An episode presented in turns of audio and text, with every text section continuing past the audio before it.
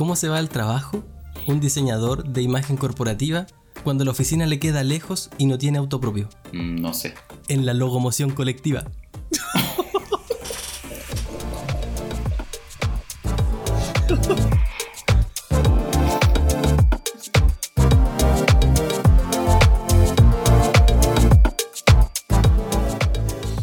Hola, ¿qué tal amigos? ¿Cómo están? Bienvenidos a un nuevo capítulo de Diseñores. Ya vamos en el capítulo 7 Wow. y hoy hablamos de la versatilidad del diseñador. ¿Cómo están chicos? Gusto saludarlos. Francisco, Vladimir, ¿cómo están? ¿Qué tal?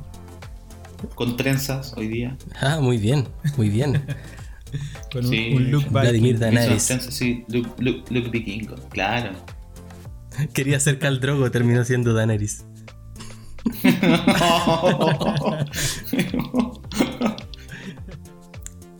¿Cómo ha ido la semana chicos? ¿Qué, qué- qué tal, ¿Qué tal ha ido la semana con, con el diseño? ¿Cómo les ha tocado? Bien, bien, bien cargada de, de varias cosas, proyectos que toman forma, proyectos que son aprobados, así que bien para mí. Buenísimo. ¿Tú, Vlad? ¿Qué tal? Bien, la verdad es que similar a Fran, van saliendo proyectos. Cerré. ¿Siguen, ¿Siguen full teletrabajo? Sí, bueno, y cerré otro proyecto, así que estoy contento. O sea, es, es raro porque en realidad la cuarentena general eh, debía haberse reflejado en, en un golpe más, más rudo, pero finalmente eh, aprobaron dos proyectos nuevos, entonces eso es bueno, estoy contento. Excelente. Buenísimo, buenísimo. Sí, ha, ha sido un. Bueno, empezamos esta semana ya con, con cuarentena total para todo Santiago, así que em- empiezan a ser nue- nuevas, nuevas novedades, van apareciendo, ¿no es cierto? Ahí semana a semana. Chicos, eh, hoy día, ya que vamos a hablar de la versatilidad del diseñador, eh, parto preguntándoles lo primero: ¿qué hace un diseñador? ¿Qué es lo que hace? ¿A qué se dedica un diseñador hoy en día? Tomando el ejemplo de qué hacen ustedes. Mm, Fran, ¿quieres partir? Así como querer, querer. No, bueno, ya si no quieres yo parto, entonces... ¡Ah, ya! Te pillé con No, no. Dale, dale, dale. dale. Sigue, no. Sí, es, es difícil eso de definir cuál es el trabajo de un diseñador. El, el otro día estuve buscando la definición de, de- de la palabra diseño y onda, a, a grandes rasgos diseñar significa crear planes mentales y ejecutar esos planes para eh, dar forma a un proyecto, a una idea o a un objeto. Entonces, a grandes, a, a grandes rasgos creo que por ahí eh, va el trabajo de lo que significa ser diseñador. Ahora, dependiendo del apellido que le pongamos, depende de cómo se manifiesta eso en la práctica. Porque un diseñador gráfico eh, idea, planifica y, le da forma a cosas que incluyen comunicación visual sobre algún soporte, ya sea digital o impreso.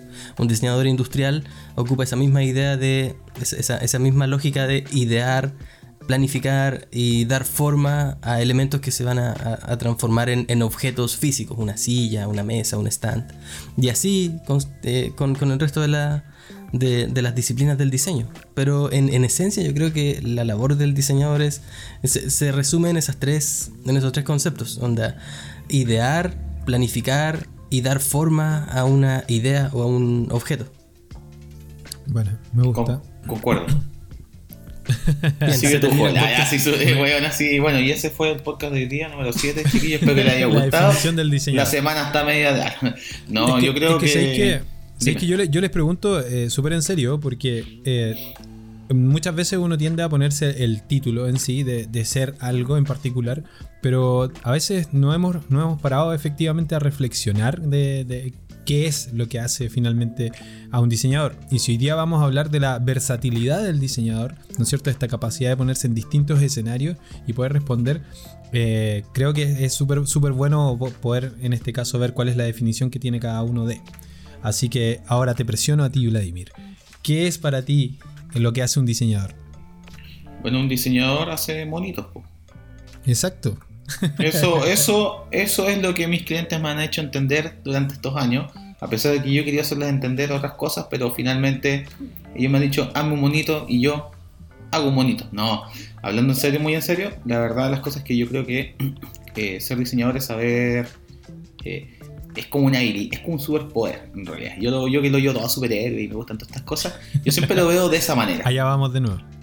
Claro, lo veo de esa forma porque finalmente eh, no es lo mismo que yo le diga a, mi hermano o a un amigo que no, estudió diseño o que no tiene una, una, mente enfocada hacia, hacia el área, por decirlo de alguna manera, eh, un concepto y que logre interpretar ese concepto, colores, formas, eh, que, lo logre, que logre hacer una bajada efectiva, que logre hacer un key visual, ejemplo, con un concepto. Eso para mí eh, representa la, esencia de lo que es un diseñador, independiente si es industrial, si es gráfico o lo que sea. Un buen diseñador debería ser capaz de poder bajar un concepto a su materia de especialidad. Ahora, si tiene más de alguna materia, puede hacerlo más de una. Pero yo creo que es, saber eh, interpretar, ¿cierto? Y, manifestar es como llevar las palabras al, mundo físico, llevarlo al, producto, por decirlo de alguna manera. Buena, bueno, me gusta. Eh, yo personalmente eh, creo que un diseñador en, esencia es un solucionador de problemas. Me gusta mucho esa, definición. Eh, esta idea de, poder enfrentarte constantemente a, distintas problemáticas, dependiendo obviamente de, como mencionaba un poco Fran, dependiendo del área en el que te desempeñas, dependiendo de, las tareas particulares que tienes que hacer, ya sea creación de producto, ya sea creación de ideas, de nombres, de imagen, ¿no es cierto? Packaging, lo que sea. Eh, y en ese sentido siempre llega como una problemática y es cómo hacemos llegar estas ideas o este concepto, ¿no es cierto?, a las personas, cómo buscamos de alguna manera eh, entrar en la cabeza de las personas o persuadirlos a realizar acciones, cambios de, posturas, etcétera, etcétera. Entonces me gusta la idea del solucionador de problemas. te, eh, hacer una consulta antes que Fran hable. Dijiste que ser diseñador tiene con que ver con hacer que la gente cambie de postura. Sí, por supuesto. Cambie una, postura ideológica. Ah, yo de repente dije, no, pero ¿qué, tipo de diseño practica Joel? No, posturas corporales también. O sea, de, hecho, de, podéis efectivamente trabajar en, que cambien una postura, de cómo, cómo se sientan, por ejemplo. ¿No es cierto? Que cuiden su espalda, chicos, siempre tengan una buena silla. Por ende, sí, eh, estamos hablando de todo. Así que eh, si, lo querías hacer un chiste en este caso, eh, yo, creo que sí se puede jugar. como un breaker. Salí jugando. Entonces, chicos, entendiendo ya más o menos esta, esta base que tenemos o esta pequeña eh, descripción que hace cada uno de lo que entiende del diseño. Eh, pero un poquito antes, de, que, se me vaya la idea. Em, ya se me fue parcialmente, pero me, queda la mitad. volverá, volverá. lo que pasa es que hace. E, está muy. Muy aceptada esa idea de que el diseñador es alguien que está dispuesto o que está entrenado para solucionar problemas. Y yo creo que en, rigor es correcto. Eh, eh, es iluso pensar que no es así. Pero en mi caso, la semántica detrás de, eso de buscar problemas y solucionarlos no me causa ninguna, ninguna motivación. Eh, no, me, no, me, gusta en la mañana despertarme y decir, oh, qué rico, hoy voy a encontrar muchos problemas y voy a tratar de solucionarlos. No. Eh, quizás, quizás porque mi, interés de, hacia el diseño nace porque tengo un interés previo, que es un interés por el arte y la creatividad, es que no me gusta esta idea del diseñador como solucionador de problemas. Pese a que lo encuentro que es correcto, a mí no me motiva. Entonces, hace, hace tiempo con, un, con una persona con quien yo trabajo, Leo, de, de una agencia, él me, contó una idea que me hizo mucho clic y, la, atesoro en mi corazoncito hasta el día de hoy. Y él, y él me decía, mira, constantemente se nos dice que nosotros tenemos que solucionar problemas, encontrar problemas y solucionarlos. Y él me decía, a mí me gusta pensar en el diseño como alguien que encuentra oportunidades de diseñar y a partir de esa oportunidad diseña algo y hace el mundo un poquito mejor un poquito más bello, un poquito más amigable. Entonces, no buscar problemas, sino buscar oportunidades de diseño. Y eso te, te permite, o por lo menos esa visión siento yo que permite que no solamente vamos por, por la vida arreglando cosas, sino incluso mejorando aquello que ya está bien y que no tiene en sí un problema, sino que eh, puede incluso ser mejor a pesar de que ya está perfecto. Solo, solo esa. es, es una cuestión capaz estúpida, pero, pero desde el punto de No, vista de la nada. motivación, a mí me, me- me- me resulta mucho más motivante salir a- ahí afuera a buscar oportunidades en lugar de salir a buscar problemas. Sí, yo- yo creo que obedece efectivamente mucho al perfil, porque eh, viéndolo así como lo planteáis, efectivamente a mí sí me motiva la idea de solucionar problemas. Es un, tema de que no, sé por qué, ¿cachai? Pero es como que hay un problema, vamos a meternos allá a ver cómo lo solucionamos. Mientras, mientras me hablaba justamente buscando un poquito acá decía... eh, Definición de problema. Cuestión que se plantea para hallar un dato desconocido a partir de otros datos conocidos. O para determinar el método que hay que seguir para obtener un resultado dado o esperado. ¿No es cierto? Entonces, por, por eso te digo que me, me- pasa eso que muchas veces cuando el, el tipo de problemáticas de diseño o el tipo de proyectos de diseño que me toca participar, en general hay un, hay una, hay un problema que solucionar. Hay un problema al cual apuntar. Desde ese punto de vista, como que hay. Pero efectivamente hay, hay una parte que tiene que ver con, con la propuesta. Es decir, no esperar, por decirlo así, que haya un problema para poder ejercer como tal del diseño, sino que nazca también de- desde, el- desde la proactividad, por decirlo así, o de las ganas de crear.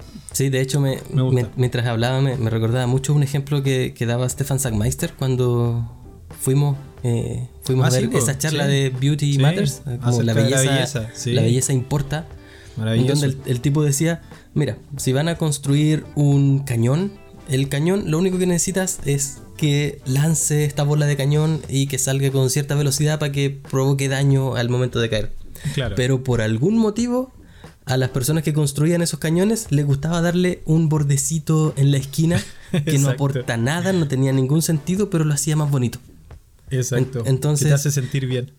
Entonces, el, el pensar en el diseño o en pensar en la actividad del diseñador como una búsqueda de oportunidades de diseño, también nos abre la posibilidad de que algo que ya está funcionando, simplemente vamos y lo hacemos un poquito más bello. Y yo creo que en el mundo actual en el que vivimos, en donde todo está tecnologizado, todo está medible, todo está casi estandarizado, es, es poco...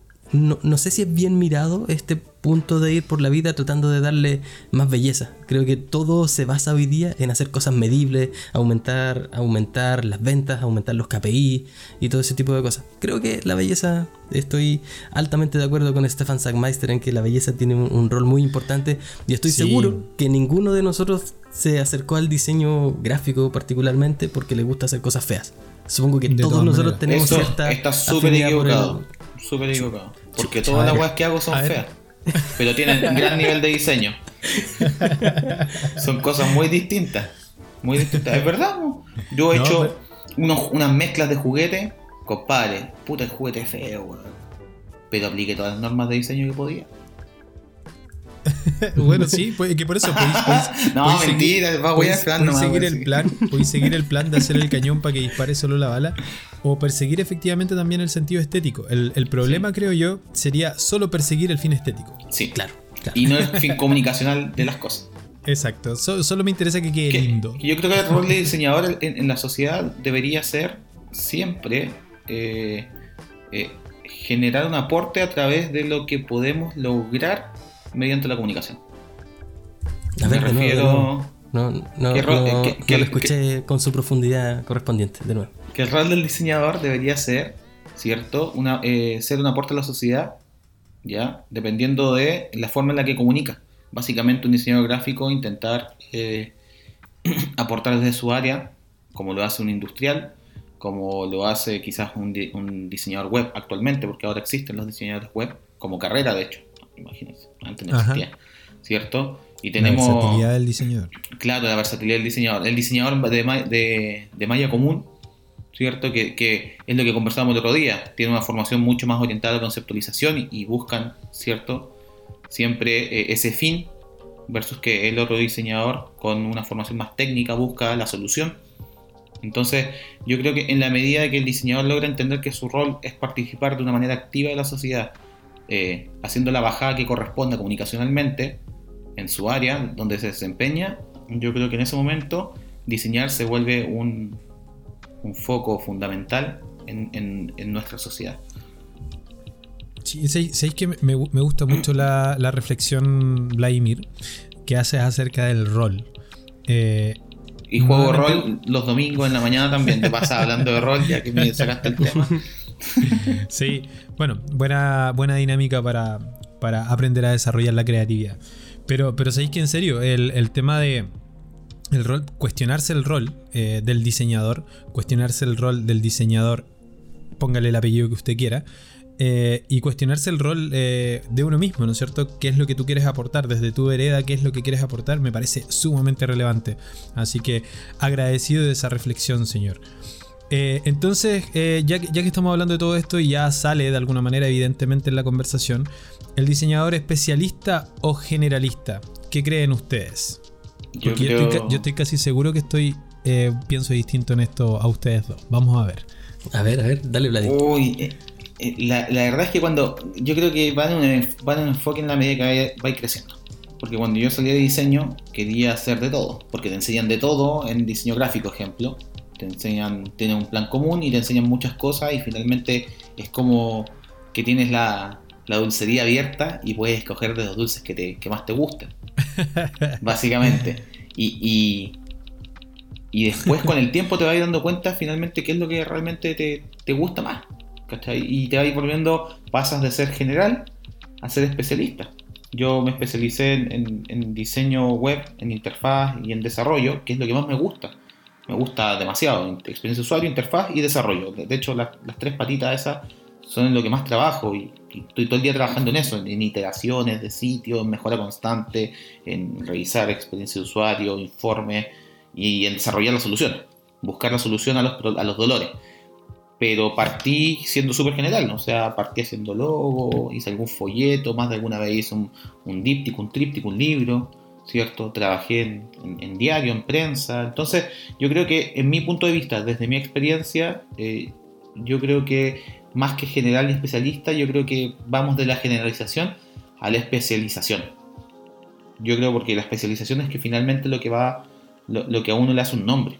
Porque el día de mañana no, no piensan Joel diseñador y diseñador de qué, sino que Joel, no, Joel, ¿sabéis que Joel hace las medias páginas web?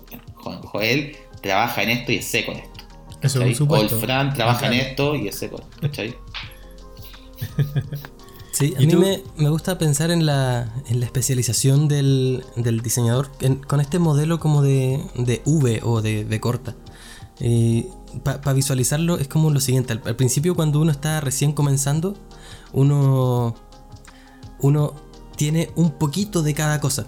Y supongamos que ese poquito de cada cosa lo graficamos en, en una caja en diseño editorial y ponemos ahí la caja.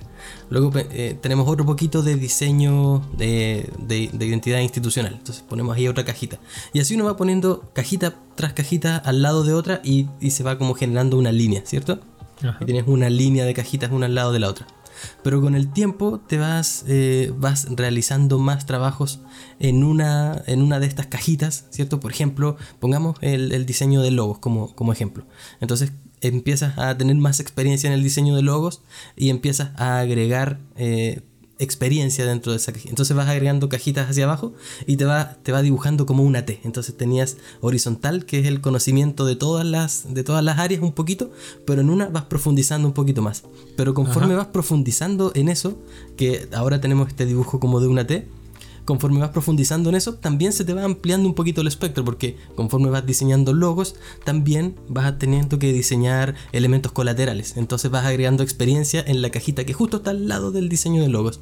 Y como diseñas el logo, la identidad institucional, también probablemente te toque empezar a diseñar páginas web. Entonces vas agregando eh, cajitas de experiencia en los elementos que están al lado de aquel, eh, de aquel punto en donde tienes más experiencia. Entonces esto que era una T, de a poquito va a- ampliándose y se va generando una B, en donde hay un campo en particular en donde tienes mucha experiencia y conforme te vas alejando de ese campo tienes un poquito menos de experiencia hasta llegar a, estas áreas Como, donde tienes muy como poca un abanico.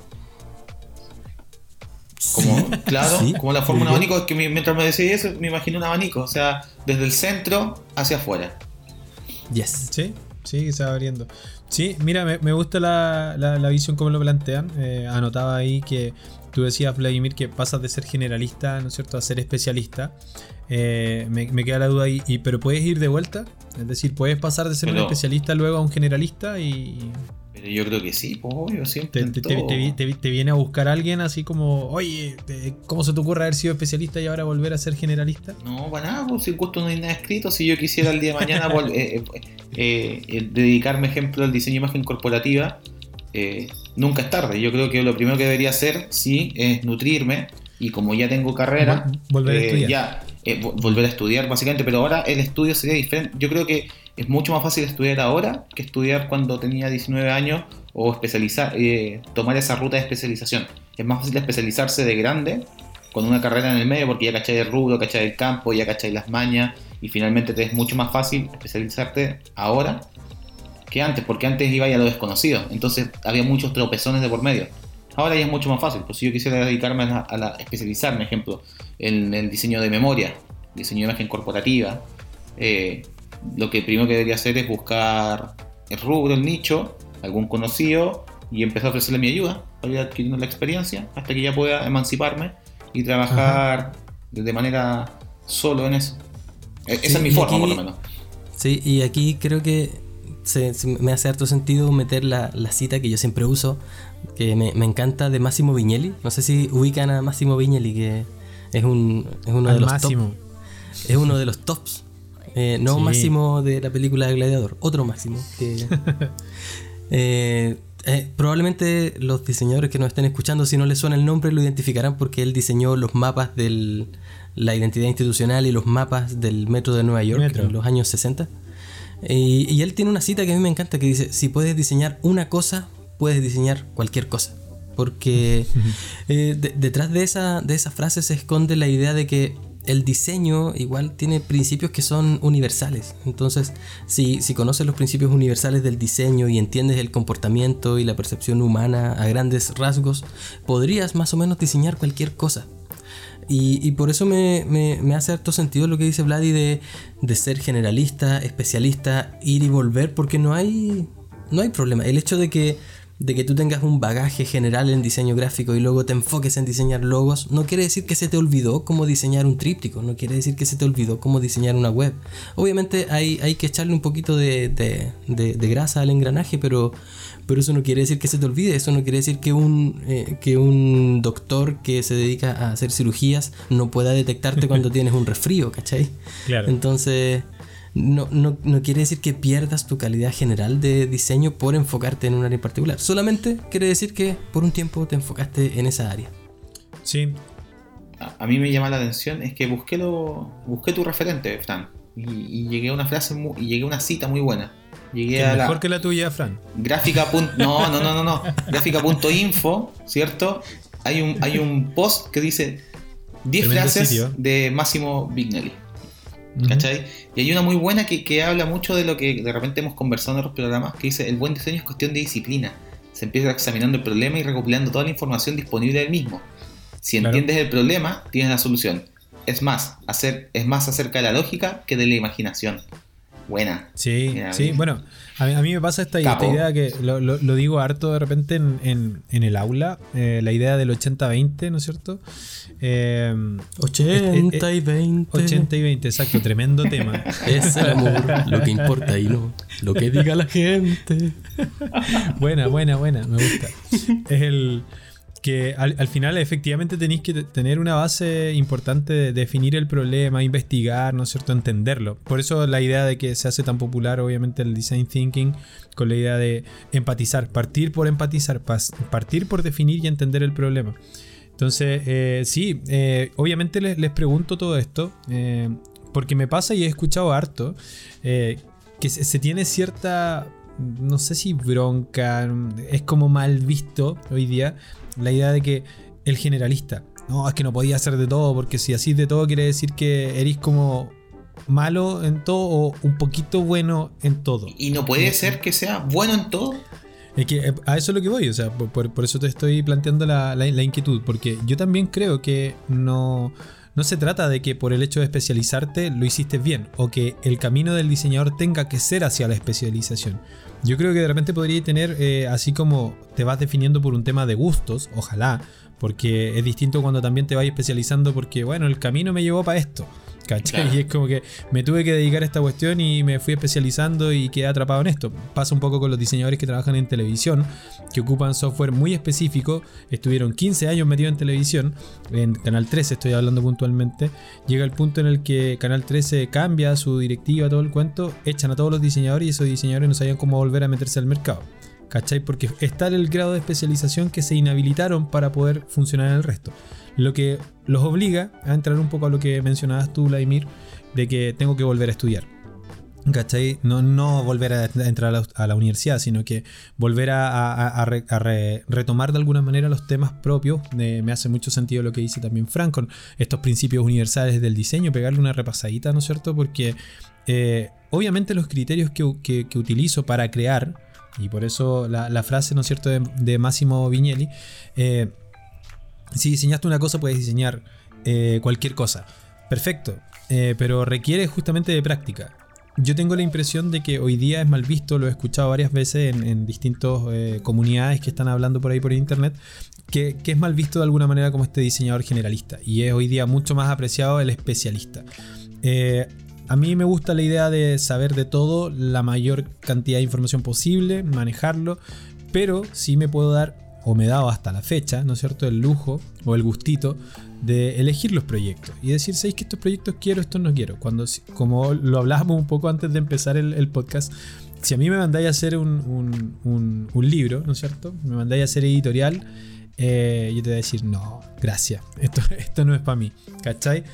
Si tuviera la necesidad de tener que hacerlo, lo hago. ¿Cachai? Y voy y repaso ahí y vuelvo a, mi, a mis temas de diagramación y vuelvo a mi software y todo el cuento. Voy, voy para allá. Pero la verdad es que si puedo elegir, me quedo en este caso en web, que es lo que más me gusta. Y quizás un poco en la idea del naming y, ese, y ese tipo de cosas asociado un poco al, al branding. Entonces yo digo, eh, yo no considero que sea malo para nada ir y volver. Yo creo que efectivamente hace, me hace sentido lo del tener esta idea de que voy juntando cajitas de, de experiencia, ¿no es cierto?, por distintos temas. Eh, y me gusta mantener activo ese perfil curioso, ¿no es cierto?, de como profesional, de estar averiguando otras cosas, no, no encasillarte tanto en lo tuyo. Porque si el mercado cambia y que eh, con todo esto que pasó ahora de cuarentena, eh, pandemia, estallidos sociales, etc., nos quedó súper claro de que la- las cosas pueden cambiar de un minuto a otro drásticamente. Y si no tenéis de alguna manera esa versatilidad, podrías verte encerrado. Y hoy día me ha tocado hablar lamentablemente con varios amigos y colegas que están encerrados en su especialización. Sí, además creo que es importante entender que hay clientes que requieren especialistas y hay clientes que no requieren especialistas. Por ejemplo, tú puedes ser muy Totalmente. especialista en diseño de logos y te especializas en eso y has trabajado con miles de clientes en diseño de logo, con empresas grandes, chicas y de todo. Y obviamente si viene una, una empresa súper importante, ponle, no sé, de, de- no sé, Coca-Cola. eh, una... ¿Perdón? Coca-Cola.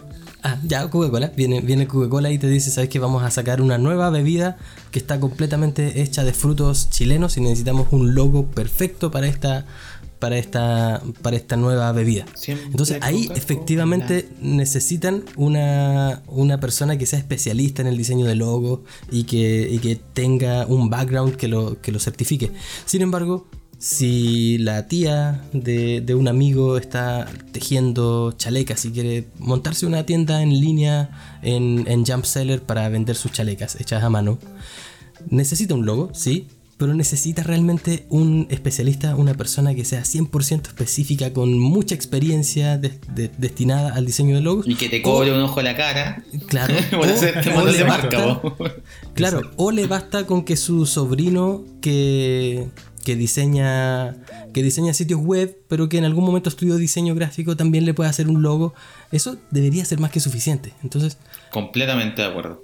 entonces no todo el mundo necesita un especialista. Además, ser generalista te permite llegar a lugares en donde ser especialista no te lo permite. Me explico. Totalmente. A Vamos. lo, a lo a lo mejor es, es una tontera lo que voy a decir y ustedes me, me lo refutan. No, no, pero- dale, dale. Si quieres llegar a ser director de arte, por ejemplo, si quieres llegar a dirigir proyectos grandes, a dirigir proyectos multi. eh, que, requieren multidisciplinas, necesitas tener conocimiento general, necesitas tener conocimiento base de diseño para poder definir cuando tu diseñador web te presente las cosas web, cuando el diseñador de identidad corporativa te presente el logo, cuando el diseñador eh, que, se, dedica a la parte editorial te presente la memoria corporativa, tú necesitas tener suficiente bagaje para poder decir esa web está mal por tal y tal motivo, cámbiale esto, ese logo está mal por tal y cual motivo, o ese logo está bien por estos motivos, esa memoria corporativa está bien, está mal.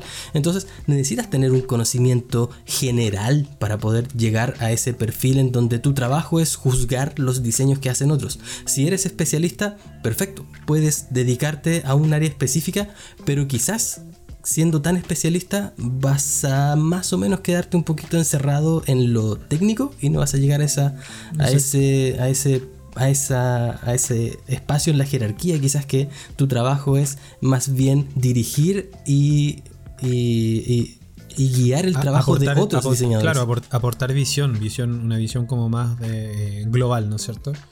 Entonces, claro, a mí me pasaba, como, les digo, en el caso de, Canal 13 me tocó conocer a, todo el grupo de diseñadores que había ahí.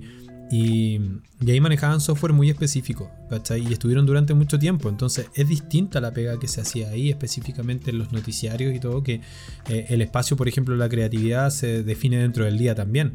Es un proceso creativo distinto al que tienes que vivir ahí, ¿cachai? Entonces eh, que quedáis encerrado. Después salís, ¿cachai? Y manejáis una serie de software, tenía una serie de criterios que aplican en ese contexto, pero no necesariamente afuera. Por eso, muy relevante, eh, me gusta lo que mencionabas tú, Francisco, de, de los principios del diseño, ¿no? No, alejarme de alguna manera de estos principios que son los que me permiten moverme en, distintas en distintos contextos.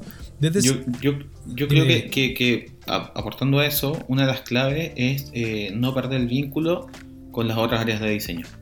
Exacto. Yo, ejemplo, cuando trabajé en un retail, años atrás, mucho tiempo atrás, la verdad, eh, mi área especialista era trabajar todo el día en After Effects. Y después mi área especialista fue todo el día revisar presupuesto, ejemplo. ¿Cierto? claro. Que pasé, me subí de, un escalafón a otro. Pero eh, siempre cuando llegaba a mi casa yo estaba desarrollando un proyecto chiquitito en WordPress, otro proyecto eh, chiquitito quizás en, de web, en HTML, básico, y, de a poquito nunca fui perdiendo el nexo con el desarrollo. Cuando yo salí finalmente a ese lugar donde estaba trabajando, me dediqué al desarrollo. Y venía de un área completamente audiovisual, donde la verdad es que no necesitáis ver diseño web. ¿Cachai? Entonces, yo creo que no perder el nexo con las áreas que, de interés de uno, personal, ¿cierto? En el diseño ayuda mucho al día de mañana a, esta versatilidad de la que estamos hablando. Sí, totalmente. Mira, de hecho me pasaba ahora hace un ratito antes de que empezáramos a grabar esto. Eh, estoy trabajando en un proyecto en donde estoy haciendo las de, de una asesoría UX, ¿no es cierto? Y estoy también haciendo interfaces. Eh, y resulta que me habla el, director eh, de desarrollo a raíz de una reunión que tuvimos ayer, en donde yo expuse y yo presenté y yo expliqué el proyecto en el que estoy trabajando. Ya, a mí me tocó, fue una cuestión natural, yo estaba presentando maquetas y cosas por el estilo, y estábamos viendo eh, puntualmente en Marvel una, una serie de pantallas vinculadas unas con otras para ver todo este flujo. Y resulta que expliqué el proceso y hay dos perfiles y estos dos perfiles por un lado uno ofrece un servicio y por el otro lado el otro eh, busca estas ofertas de servicio y en algún minuto se juntan, uno manda una solicitud, etc. Yo estaba contando de alguna manera todo este proceso y el cliente me dice, eh, bien Joel, me dice, te aprendiste el proceso, ya efectivamente ya entiendes todo el proyecto completo, ¿no es cierto? Lo entendió todo. Lo entendió todo, exacto. ¿Cachai? Entonces resulta que Esa weá está de moda, weón. ¿Has visto que weón de críticas culiadas? ¿Has visto al, Cesarito o ese weón es terrible tela? Yo lo veo siempre. Y el weón siempre wea con lo mismo, weón. Cuando dice, oh, los mentirosos culiados, la weá, lo entendió todo. cuando escucho eso, siempre, siempre pienso en un gag muy viejo que creo que era del Club de la Comedia. Que había como una mamá en el, en, su lecho de muerte y le decía al hijo, tengo que decirte, tu papá es guru guru, hago gen gen go go go. Se se me quedó grabado en la cabeza para siempre. Ya, no, ni del club de comedia, mira que estoy pegado con los videos en YouTube de Pablo Escolar, pues. Oye, el patrón del colegio. Ah, ¿sabes qué? A mí me sorprende, yo, yo a ustedes los veo y es como que el Fran agarra el encendedor, prende un volador y ahí sale el Vladimir. ¡Fa! Al espacio. Ya que joder, no no, saben no el, esfuerzo que yo tengo que hacer para no ser disperso y, y me toca trabajar con ustedes, chiquillos. Mira, por suerte tengo la idea todavía. Eh, el cliente me dice, Joel, lo entendiste todo. El meme, ¿no es cierto? Y bacán, pues yo, yo me siento contento, obviamente, porque el cliente eh, también está tranquilo en ese sentido de que yo ya soy capaz de explicar todo el proyecto y ya de alguna manera me puedo saltar su explicación o su necesitar constantemente de estar preguntándole para poder tomar decisiones de diseño en algunos casos, si esta pantalla va o no va, etcétera. Y resulta que me llama ahora hace un rato el director de los desarrolladores y me dice, necesito porfa si podemos repetir ese proceso y explicar y que le puedas explicar al equipo de desarrollo, ¿no es cierto?, cómo funcionan todos estos, todos estos perfiles y cómo funciona todo el proceso, todo el flujo de, de- esta aplicación. Bacán. Eso se da de alguna manera eh, y lo estaba, eh, lo, estaba relacionando a, la idea del diseñador que no es solamente, ¿no es cierto?, eh, especialista. Porque me pasa que con el, con el equipo con el que estoy trabajando hay un, un diseñador que está específicamente maquetando y alguien que está específicamente diseñando. Que no necesitan saber todo, ¿cachai? No necesitan entender todo el proyecto. Pero el problema es que, claro, como no lo entienden todo el proyecto, dependen también de otra parte. Entonces, es, esa parte, en este caso, me tocó hacerlo a mí en ese proyecto en particular. Y digo, claro, si yo estuviera encerrado en una cosa que me gusta mucho más estar diseñando interfaces, una de las cosas que más me gusta, pero me he dado cuenta de que es mejor negocio para mí, ¿cachai? Hacer la asesoría de alguna manera y entender los proyectos para después explicarle a mis colegas, ¿no es cierto?, lo que tiene que hacer cada uno. Desde ese punto de vista, eh, por eso te digo, me, me sigo manteniendo como más en, en el mundo del generalista que en el especialista. Ah, no, weón, blasfemo, no, weón, no, weón, voy a romper el mercado, culiado, no, la weón. oh, oh, oh, oh, oh. Por eso tenía, por eso tenía una foto del general ahí atrás. Exacto, el Sí, general weón. Am. y nunca me van a cambiar. El Fonquetem. Cabrón, Claro. entonces, con todo esto que hemos hablado, eh, el campo ocupacional, entonces, ¿cómo está? ¿El campo ocupacional hoy día te permite? ¿Favorece al especialista? ¿Favorece al generalista? ¿Qué creen ustedes, chicos? Imagínate a alguien que Mm, hoy yo día está que- intentando meterse en el, en el mercado laboral. Va a entrar. ¿Le conviene ser un generalista o un especialista hoy en día? O sea, si estás Yo recién entrando, no tienes más chance que ser generalista. Porque todavía estás Sí. en, en- en el, en- en- en el albor de tu juventud y estás descubriendo para dónde, para dónde quieres ir. Así que creo que, Ah, creo que alguien menos. joven no tiene, no tiene más, más remedio que ser generalista al principio y luego ir encontrando su camino. Sin embargo, Ahora, yo creo que. pero, pero también Dale, están dale. los cabros que parten de ilustración, po. Ah, pero es que la Los que ilustración entran en el diseño por ilustración y siguen de largo en ilustración y, y finalmente nunca fueron generalistas, po. Entraron siendo especialistas y finalizaron siendo especialistas. Sí, pero es que la, la ilustración igual yo la considero como un como una disciplina aparte. No, no. No, ya. Sí, Porque claro, ta- también podemos llevar esa discusión a los ilustradores. Puede ser ilustrador de cómics, eh, el, el que se dedica a ilustrar cómics bien. tiene que saber ilustrar editorial, por ejemplo, tiene que saber ilustrar Claro. infantil. Entonces podemos tener la misma discusión, pero enfocada científica. a la ilustración. Entonces, lo que, lo que yo pienso, y no, no tengo datos para corroborar esto, esto que voy a decir, pero Yo tampoco tengo no, dudas. no- no tengo certezas, tampoco tengo dudas. es que. Eh, ¿Para dónde iba? Ah, es que Sorry, hoy, sorry. hoy hay tantos, hay tanto pequeña empresa, hay tanta microempresa, hay tanta eh, startup que está recién comenzando, hay tanta diversidad de compañías, de clientes que necesitan diseño, que eso favorece a que aquellas personas que están comenzando y que tienen menos experiencia o que todavía no han eh, de- decidido en qué especializarse, siempre vayan a tener alguien a quien ofrecer su trabajo. Y al mismo tiempo, hay hartas empresas que ya llevan tiempo, hay empresas que tienen presupuesto y ellos van a ir a buscar a los especialistas. Entonces, creo que por lo menos antes del COVID, no sé cómo vaya a estar el ambiente después del COVID, pero antes por lo menos teníamos espacio suficiente para ambos perfiles, generalistas y especialistas. Ajá. Yo creo que eh, lo, lo que dice Frank, bueno, sí, la verdad es que lo que, lo que dices tú es lo mismo que iba a decir yo. Básicamente, eh, eh, o sea, no es lo mismo con las mismas palabras, pero, pero enfocado a lo mismo. O sea, hay mercado para ambos. Finalmente, el que sale siendo generalista, ¿cierto? Tiene muchas chances de, de oportunidad de trabajo en, en un rubro o en un área que quizás necesita de personas que tengan menor conocimiento y que puedan enfocarse a encargos que no requieran un nivel de profesionalismo alto, ¿cachai?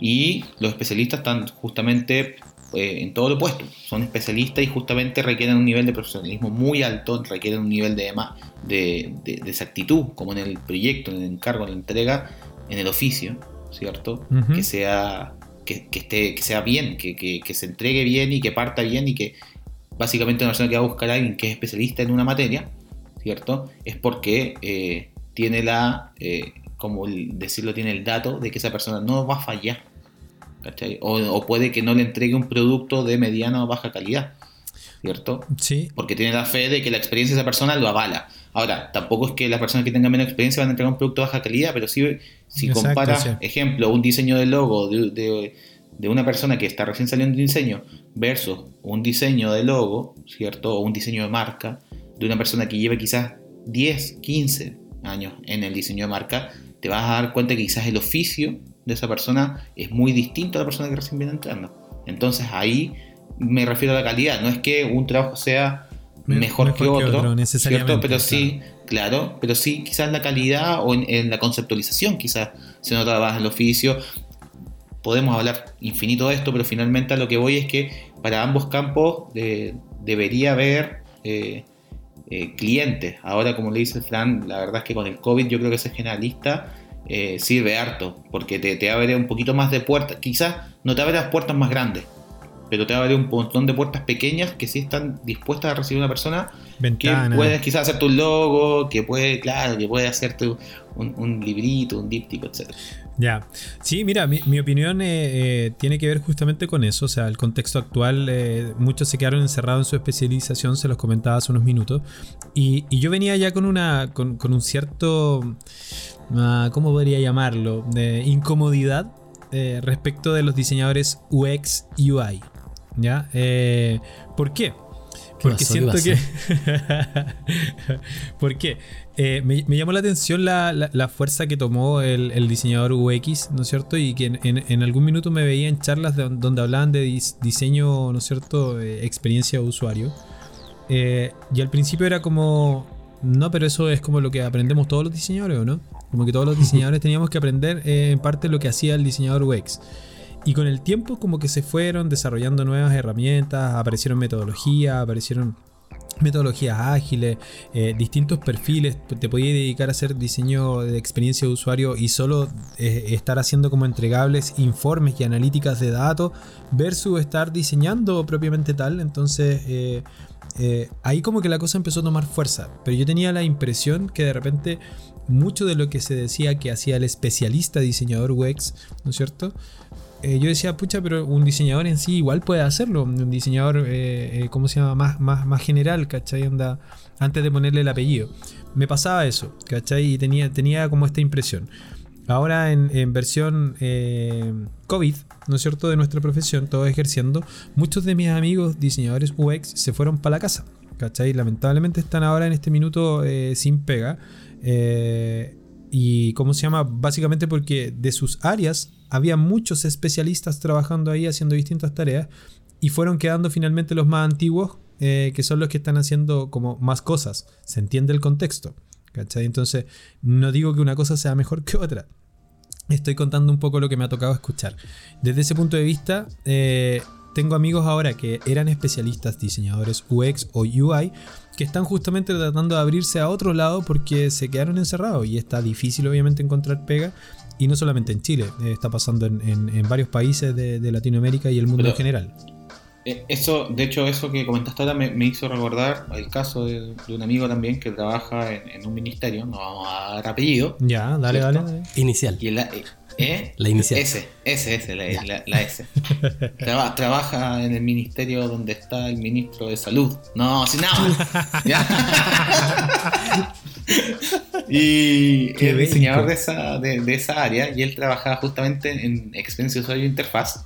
Y en su área había mucha gente. De hecho, en algún momento él, él me, me subcontrató, me, me mandó, me, me pasó una pega de maquetear los HTML que ellos hacían en XD. Ya. Y hablando con él hace poco, eh, me entero de que está solo.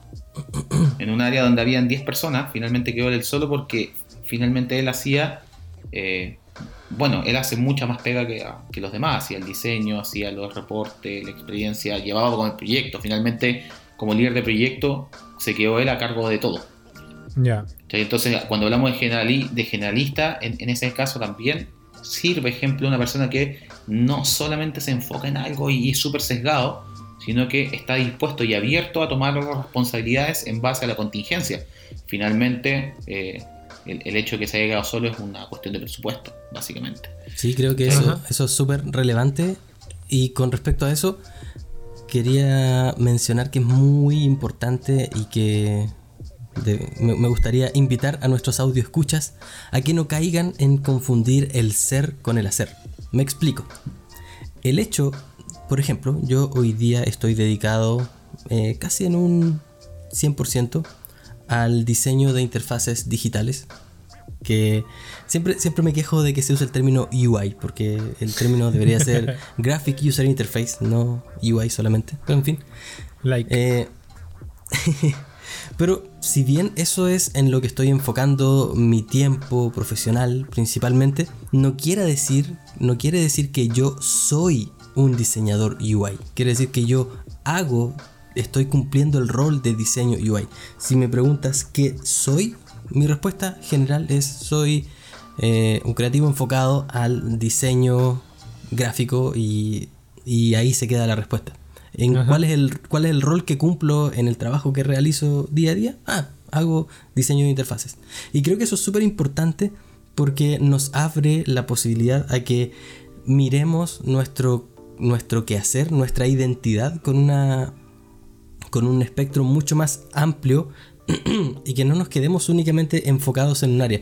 Porque si hoy día se me acaba este trabajo que estoy haciendo, se termina el rol que estoy cumpliendo desde el diseño de interfaces digitales para usuarios, eh, fácilmente puedo ir y buscar trabajo en otra área porque mm, lo que me define, lo que soy, es un diseñador gráfico en todo, en todo su espectro. Obviamente tengo Ajá. más experiencia en un área, pero, pero eso no quiere decir que sea todo lo que soy. Ese es el rol que estoy cumpliendo hoy día solamente. Y desde ese punto de vista creo que es importante también que independientemente del rol que estemos cumpliendo, que podamos desarrollar aportes y opiniones que van más allá del rol que cumplimos. Por ejemplo, yo yo cumplo, eh, yo participo en, en- equipos que, que son multidisciplinarios. Interactuamos con, con clientes, obviamente clientes internos, otras áreas de la institución en la que trabajo que nos piden desarrollos internos. Y mi, mi rol como diseñador es entender lo que se está pidiendo, convertir eso que se está pidiendo en interfaces, en un flujo de pantallas Exacto. que resuelva un problema, que permita realizar una tarea y comunicar eso a los desarrolladores. Entonces, yo podría Exacto. decir, no, pues que mi- es que mi trabajo es, es el, el diseño de interfaces. Entonces, a mí tienen que traerme la información ya masticada para que yo me siente aquí y diseñe las interfaces. Mi trabajo no es estar aquí. eh, pimponeando ideas con, con- con- con el cliente, por ejemplo, estar en reuniones eh, ejecutivas para definir cuál va a ser el proceso que sigue este que sigue este, este que sigue Sí. este trabajo y pero no es así po, porque como yo tengo un entendimiento o como trato de tener un entendimiento más general del diseño y entender que el diseño no solamente es diseñar la parte visual, sino que es idear, planificar y dar forma a un, a, un objeto final, tiene sentido que nosotros participemos en estas definiciones más generales y que demos ideas incluso que pueden dar forma al proceso de la institución para la que estemos trabajando o para Exacto. el cliente. Sí, sí, es que por, por eso te digo, o sea, eh, ahí, ahí a mí me pasaba un poco esto de yo, yo tengo poca experiencia, digámoslo así, dentro de agencias Muy, muy pocas cosas hice así y que lo hice como por un, por un fin eh, experimental. Quería saber un poco lo que pasaba ahí adentro en los equipos de trabajo. Pero escucho mucho a, a mis compañeros con esta idea de que tú vienes a hacer una tarea en específico acá. Entonces me tocó en algún minuto ser el que hacía, el que recibía el diseño y lo pasaba de alguna manera, que es cuando estuvo muy de moda, de, PSD a HTML. ¿Cachai? Así como eh, eh, era, era, pero prácticamente tenía hasta una polera con, el tema. Soy experto en de PSD a HTML. Odio PSD a HTML. A XHTML, ¿cachai? Así como. XHTML. Eh, sí, sí. Me, tocó pasar, vivir en ese, en ese mundo durante un tiempo.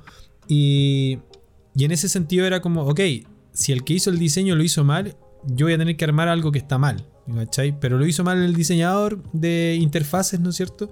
Y yo voy a reclamarle quizá a él, oye, pero esto podría haber quedado mejor. Sí, pero el cliente ya lo aprobó. Esa situación eh, me toca escucharla también todavía. Eh, no, podría decir de qué es la tendencia para nada.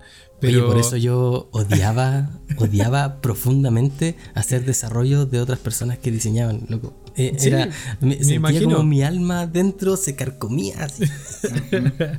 que pasa. Ir viendo, es que por eso te digo, ¿cachai? O sea, cuando, cuando tú entendís de que eres parte de, de una cadena de producción, tú intervienes solo en esa área a mí me incomodaba tremendamente porque ya me pasaba cuando yo diseñaba y, era el diseñador de todo en una agencia donde trabaja. Aprovecho mandarle ahí saludos a, Rodrigo y a Pau, que fueron grandes formadores míos. Eh, con ellos aprendí lo que era el rigor de, hacer seguimiento de lo que estáis haciendo, registrar tus horas trabajadas, cuánto te demoráis en cada cosa. En, la verdad es que en, hasta, en ponerle nombre a, mí, a, todos mis archivos lo más descriptivo posible. ¿Cachai? Entonces. Final, final. Eh, claro, el final, final 2, último, ahora sí. ¿Cachai? Entonces. Eh, lo que me pasaba ahí es que yo sufría hasta por no poder presentar en la reunión frente al cliente. A mí me pasaba eso, ¿cachai? Porque claro, muchas veces en esa reunión se tomaban decisiones que impactaban sobre mi trabajo, que impactaban en donde mi criterio profesional tenía que estar presente en esa reunión, para decirles, no, esto no se hace, esto no debería seguir así, no, etc. Y, y, empecé a reclamar un poco por eso. Entonces me pasa con esta idea del, de repente del especialista, de que quedaba encasillado como en ciertas tareas.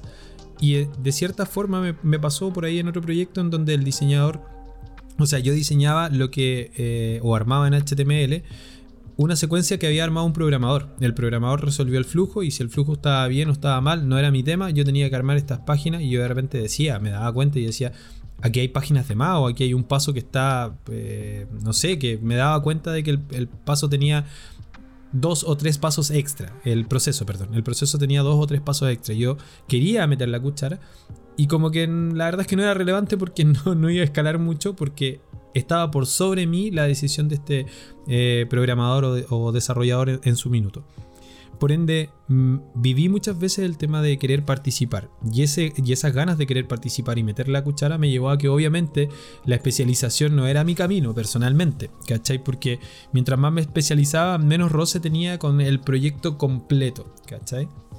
Ahora, incluso trabajando independiente y asociado con otros partners, dentro de eso he trabajado con ustedes y, pasa un poco eso, de que te toca estar en un solo pedacito del proyecto y eso obviamente de repente hace que yo tenga que estar diciéndole como, dile tú al cliente que tal cosa y ese camino, ¿cachai? Eh, me, resulta incómodo, ¿cachai? Entonces, por eso siempre me quedo como un poco más pegado en la idea de, ser... Eh, eh, ¿cómo se llama? El que participa en la mayor cantidad de capas posibles dentro de un proyecto. Ojalá involucrarme lo más posible. Y después de eso, si quiero trabajar en algo específico, en algún proyecto en particular, me gusta hacerlo. Pero dedicarme específicamente a hacer siempre una tarea, a mí personalmente me frustraría, yo creo, mucho.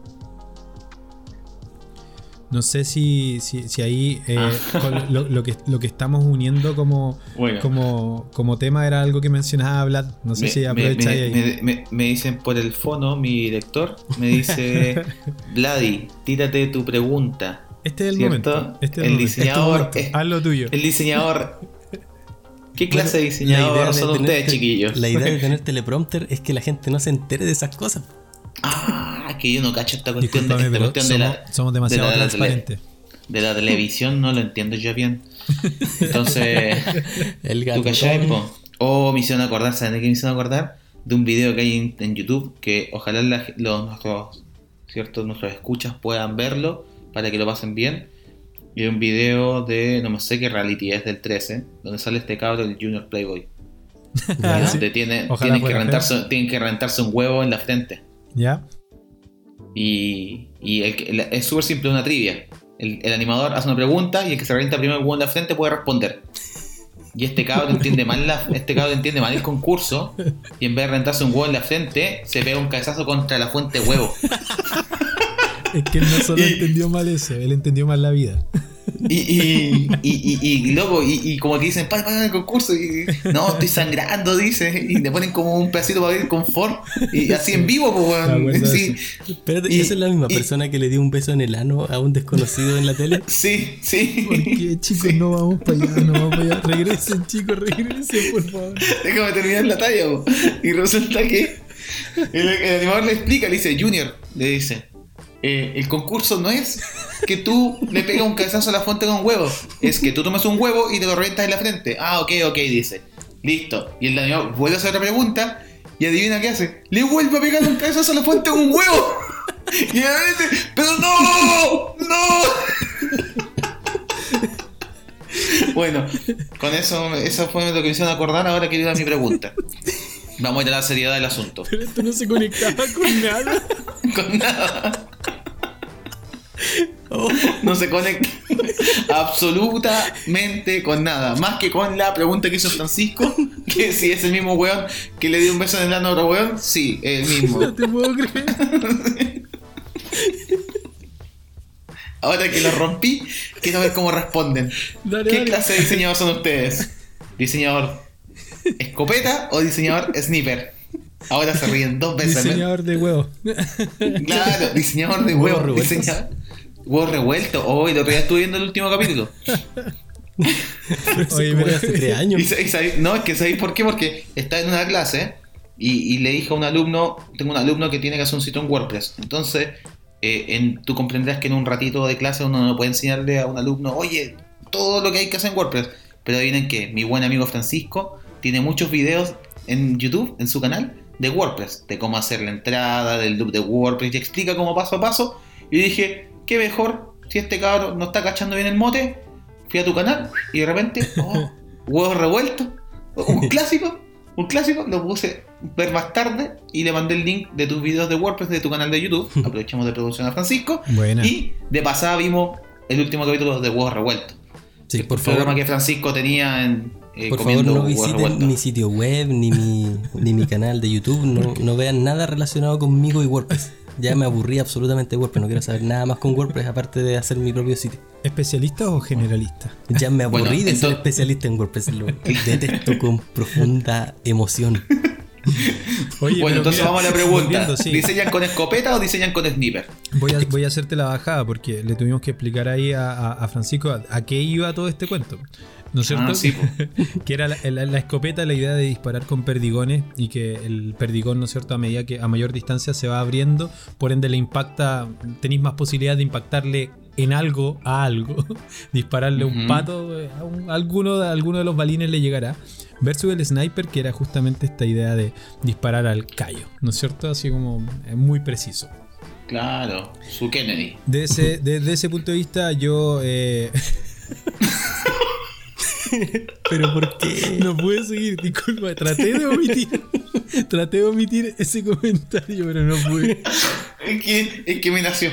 Tenía que hacer la talla, fue sin creer, ya. No lo voy a hacer más. Desde ese punto de vista, yo voy eh, bien armado con las dos. yo a veces Ah. estoy, dispuesto a disparar así abiertamente. eh, y pero, ¿cómo se llama? Pero también voy hoy día seleccionando clientes con, con sniper. Rambo. a los Rambo nomás. A los Rambo nomás, ¿viste? Pa. Un disparo, tres palos. Es que, ¿a qué voy? Desde octubre del año pasado eh, se, se pusieron más esquivos algunos proyectos. Y ahí entra ya justamente, andáis con las dos, con, con las dos armas en la espalda. Sí.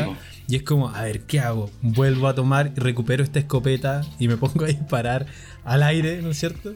no, porque ya sé para dónde va esto, quizás qué cosa cae, de repente son proyectos chicos, pero te generan flujo de caja, me, me meto ahí o no me meto ahí, ya, no, no, no lo voy a hacer, voy a seguir con mi sniper apuntándole a la nada a ver si algo sale. Y Claro. es como, pero veo ahí en el, en el campo abierto, ¿no es cierto?, que hay posibilidades de hacer algunos proyectos de repente un poco que se alejan de mi especialidad, ¿no es cierto? Entonces dije, ya, vamos allá.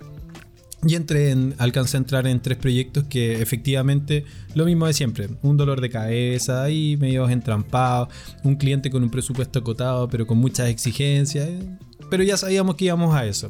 Así que en ese sentido estoy dispuesto a recurrir a, a la escopeta si, si es necesario, pero prefiero ir avanzando con sniper a la hora de seleccionar no el tema dentro de un proyecto, sino que a la hora de seleccionar el proyecto. Claro, entonces vamos a hacer una pregunta más específica, Fran. ¿Dragon Ball o Akira? Es para que entendáis el contexto. Es la misma cuestión, ¿cachai? Dragon Ball es como escopeta y Akira es como súper preciso. No a todos les gusta Akira, a pesar de que les gusta el anime. No, absolutamente Akira. Akira. Ah, muy bien. Toriyama. Ah, hay que- Ah. Es, un buen juego. Oye, hay, chicos, hay un grupo uruguayo que a mí me encanta mucho, principalmente por el tema de las letras, que se llaman el Cuarteto de Nos, no sé si lo ubican. sí. Y tiene, tiene una, una letra de su último disco que me gusta mucho que responde a la pregunta de, de Vladi. Que dice, no sé si me encontraré con un hada o con un dragón, pero por las dudas llevo conmigo varias flechas y una flor. Ah, ¿viste? Mira, muy, muy asertivo el tema. El cuarteto de Nos. Claro, va muy de la mano creo, con. que, creo que lo sacaron, sacaron un tema con Bad Bunny hace poco. Ah, bueno, ya. Sí, Eh, puede ser. sí, pero Oye. yo, yo estoy altamente Bueno, de me acuerdo voy, con, lo chao. que dice, con lo que dice Joel, porque si bien... eh, ahora, me- me- se me cruzaron como 10 ideas al mismo tiempo y colapsé. Bájate de leva, Shinji. Pero yo creo que tiene, tiene harta importancia dentro de eso la, la imagen pública que uno tiene y el portafolio que uno se va armando. Porque de alguna forma tu imagen pública, tu branding, tu portafolio va definiendo también qué tipo de clientes vas atrayendo, qué tipo de clientes se te acercan. Entonces, Totalmente. si tienes un portafolio de solo diseño web o de solo logos, de solo, eh, de solo editorial, probablemente se te acerque pura gente que busca eso. Si tienes un portafolio general, se te acerque pura gente general. Y creo que la, esta analogía del sniper versus la escopeta parte desde el, desde el portafolio, desde cómo te presentas. Entonces, si te presentas como alguien generalista, probablemente estés con una con una con un imán para atraer clientes que buscan generalistas y si te presentas como un especialista probablemente estés con un imán que atraiga clientes que busquen especialistas. Ahora, eso no quiere decir que cuando lleguen a tu casa abran, toquen el timbre y tú abras la puerta, ahí tú los puedes encontrar con el arma que tú decidas utilizar en ese caso. Ah. Puede que tengas un imán para atraer generalistas, pero en cuanto toquen el timbre y abran la puerta, estés con la escopeta, perdón, con la Sniper. con la sniper para dejar entrar solo a aquel que, que tu sniper define. Ya me fui a la cresta con el con la analogía, pero Pero no, no, tranquilo, si la entendimos. Entendimos que en la puerta finalmente Tranquilo, decides. ¿cierto?, qué impresión quieres darle al cliente. lo que pasa es que no me siento conforme con estas analogías que Entonces que cambiémosla, cambiémosla por la, cambiémosla por la flecha y la flor. Ya, me parece muy bien. ¿Cachai? Eso. Oye, pero, pero hablando de lo que tú decís, de la figura pública versus el portafolio, la verdad es que yo no armo mi portafolio hace años y lo único que prevalece es la figura pública. Es básicamente, tengo hartos proyectos, de hecho podría rescatar un montón, pero no he tenido el tiempo de hacerlo, como que de sentarme, armar el proyecto, de escribir el proyecto, de qué se trató y, y colocar las imágenes adjuntas al proyecto. Pero sí, sí, la he hecho tantos sitios que la verdad es que me- en eso, en eso finalmente me dedico, que cuando buscan a alguien para hacer un sitio o buscan a alguien así que, por ejemplo, solucione un problema específico en un sitio, me llaman. Y me, pasa, me pasa con frecuencia, no es algo que me pase de poco, sino que efectivamente el otro día pasó, ejemplo, una, una amiga vino y me recomendó eh, a su hermana, ejemplo, un, por un, un pololito, una pega. Y me dijo, me- eh, claramente, ella dijo, tengo un problema con una de estas páginas, no sé qué, qué hay que hacer. Yo dijo, ah, pero toma, llámala ahí bien. Pa, y cayó un pololito y de la nada, así un día me llamaron, esa. oye, sí, me recomendaron, ay, ¿por qué no? Porque me dijeron que aquí tú cachabas cómo hacer esta parte de la pega. Better Call Bloody. Y, y no tenía ni un portafolio, o sea, me, pu- me- eh, pude- por el portafolio el día del ñaf iban a llegar si tengo un portafolio como de tercer año de diseño, no sé, tengo unos trabajos ahí como de cuando recién partí en el tengo, Behance. tengo y- trabajos de artes plásticas en mi portafolio. Una- una wea así. De eso te estoy hablando igual. De hecho, de hecho, misión pendiente que yo creo que ya debería empezar a retomar es armar el, el portafolio. Yo he visto ejemplo el, del, el de Fran, que eh, lo tiene en su página, y, y me llamó la atención lo, lo muy bien construido que está. Te felicito, Fran, por eso. Si quieren, si quieren les cuento por qué me vi forzado a hacerme un portafolio. Ya cuéntanos. Hace, hace un tiempo, hace. Claro. Llovía. Hace, hace un tiempo yo. y llovía y llovía. Quise registrarme en una plataforma de proyectos freelance para hacer algunos, eh, algunos eh, trabajitos freelance por aquí y por allá los fines de semana. Para, com- para complementar y no. Para, para solventar este aburrimiento que a veces se produce por trabajar solo en un. Eh, a, los que, a los que trabajamos dentro de una oficina, de, de pronto pasa eso que te aburres un poco de trabajar siempre con el mismo producto, así que vendría bien tener algún, algún trabajito freelance de vez en cuando. Entonces me registré en este sitio y este sitio yo apunté, apunté alto porque me inscribí en uno que se llama TopTal.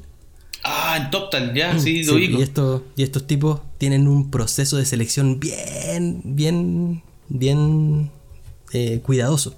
De hecho, se jactan de decir que de todas las personas que postulan, solo el 3% de freelance son aceptados.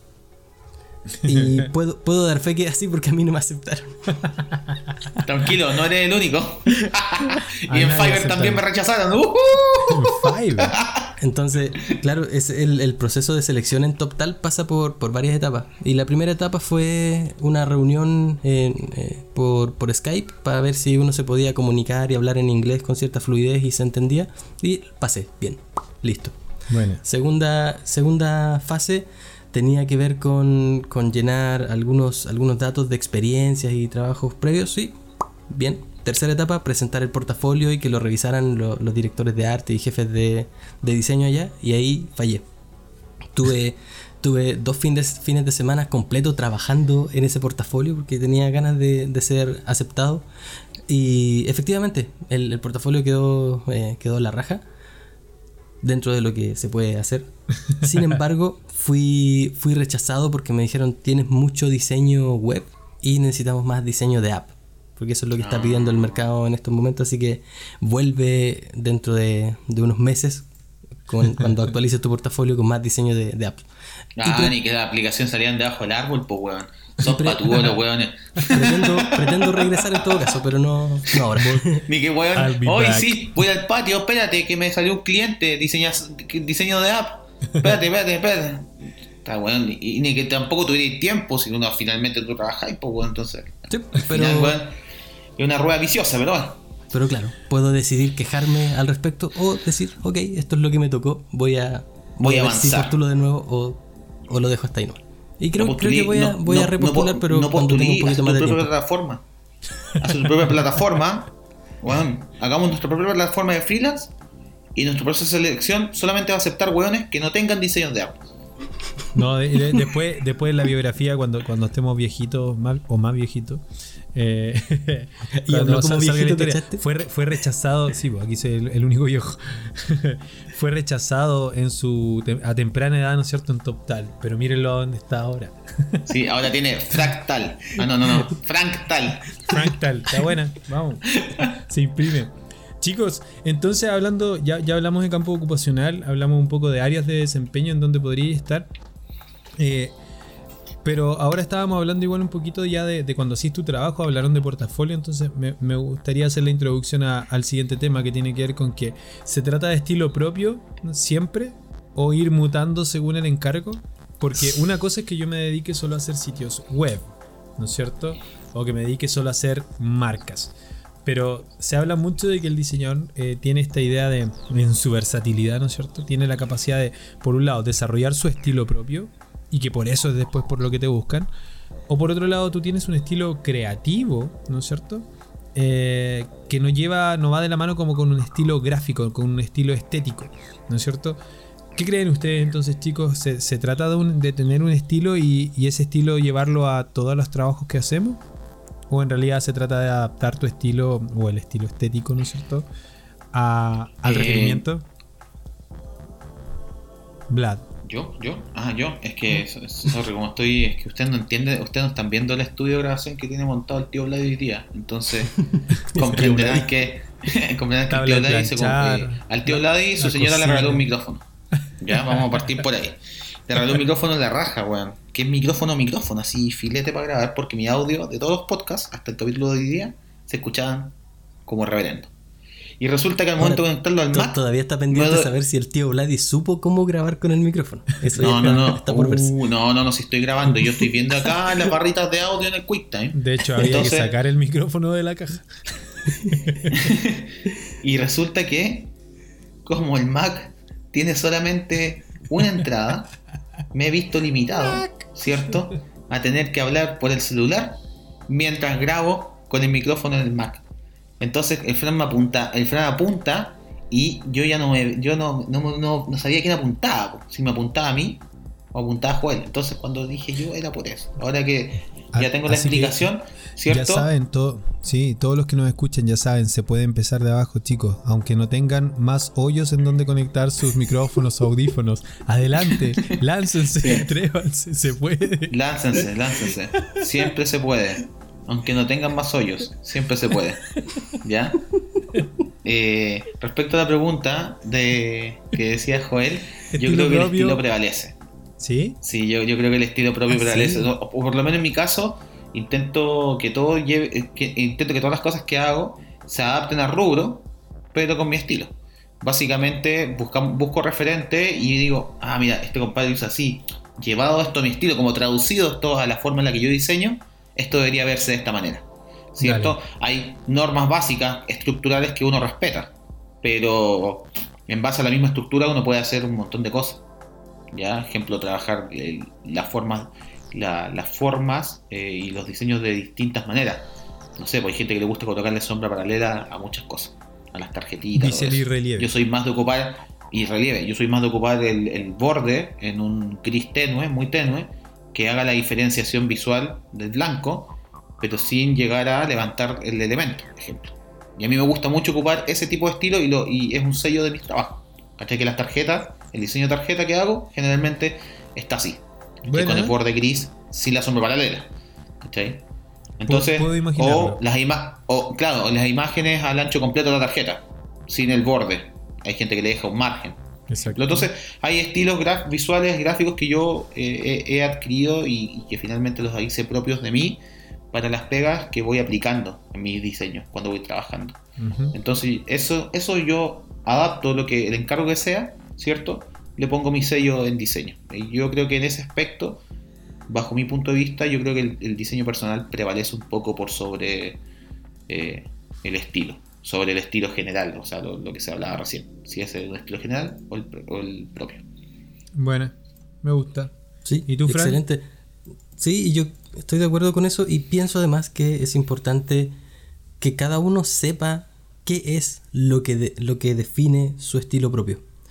Porque, por ejemplo, volviendo a, a este grupo que quiero invitar a todos a escuchar, que se llama el Cuarteto de Nos, ellos, si, si tú lo escuchas musicalmente, musicalmente vas a notar que son bastante eclécticos. eh, empieza la canción, el, último disco, por ejemplo, empieza con una cumbia que después se transforma en punk. Luego te encuentras con, con- una canción que está, que está escrita en décimas y que, y que tiene de base eh, música, eh, no sé cómo se llama, creo que es como milonga, no, no sé cómo decirlo, pero hay, hay, hay mucho tipo de música en lo que ellos hacen. Pero si hay algo que los identifica, es la, la creatividad que ponen en las letras y siempre encontrar enfoques distintos al, al, tema del cual se trata la canción. Y Buena. Entonces eso, eso es lo que los define. Por lo tanto, al, al ser eso lo que los define y los unifica dentro de todas sus creaciones, pueden darse el gusto de en el resto de los elementos cambiar todo lo que quieran. De hecho, tiene una canción que, que- que tiene una frase que dice, vos siempre cambiando, ya no cambias más. Como que su, como que su única constante es el cambio. Entonces, cuan- cuando, se trata de, de nosotros en el mundo del diseño eh, gráfico, por, por lo menos, cada uno de nosotros a lo largo de su trayectoria va, descubriendo formas de diseñar, formas de afrontar los estilos de los elementos o formas de afrontar los problemas que son particulares y que uno va viendo que una y otra vez dan resultados positivos y uno se va quedando con esas soluciones y las va aplicando una y otra vez. Por ejemplo, en mi, en mi caso, yo podría definir mi estilo a la hora de diseñar como un minimalismo funcional, ¿cierto? una, una, simpleza a la hora de diseñar, pero siempre enfocado a la, a la funcionalidad. Y ya que ese es el caso estilístico, para todo el resto puedo darme el gusto de, probar, de jugar con cosas diferentes, porque eh, mientras más o menos mantenga ese, ese, estilo que es por el cual se acercan a pedirme, a, pedirme diseños, van a, quedarse los clientes conformes con, eso, pero además me deja espacio suficiente para la libertad y crear cosas nuevas y diferentes que, no haya probado antes. ¿Cómo definirían su estilo ustedes? Eh, a, mí, por ejemplo, me pasó algo, algo puntual con un cliente, un muy buen cliente que, con el que aprendí también mucho. Fue cliente mío durante nueve años más o menos. Terminamos la, relación. Oye, ¿y salió largo el proyecto? Sí, largo el proyecto. La, verdad es que tomé el proyecto eh, haciendo su web. Yo diría que fue el 2005, más o menos. 2005, 2006, por ahí fue cuando hice su primer, eh, la, la primera web, en este caso, que era actualizar la que tenía en Flash. Así que de, esa época. Y resulta que con él aprendí hartas cosas, eh, con ellos en realidad, pero me tocaba tener de contraparte a una persona en particular. Aprovecho de saludarlo ahí a Jaime. Y, y ¿cómo se llama? Em, él una vez me dijo, yo cuando ya empecé a, tener de alguna manera e, equipo de trabajo eh, y habían otras personas que hacían parte de los diseños o los proyectos que yo iba tomando, un día el cliente me dijo en reunión, oye, sí, me dice, está, está bien la propuesta, me dice, pero se nota que no lo hiciste tú, me dice. Y yo lo quedé mirando así como, ¿por qué? ¿Pero cómo? cómo? cachaste que no lo hice yo?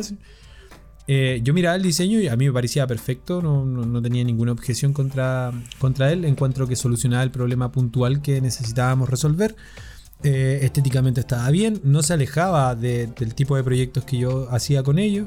Eh, de hecho, fue una de las cosas que yo hablé con el diseñador que lo hizo en ese minuto, de que considerara este tipo de guiños gráficos, ¿no es cierto?, que los utilizaba siempre. Pero el cliente logró notar que no lo había hecho yo. Y yo mismo no lo caché. y, le pregunté, y le, pregunté a él así como, pero ¿en, qué lo ves? ¿En, ¿Cómo te das cuenta?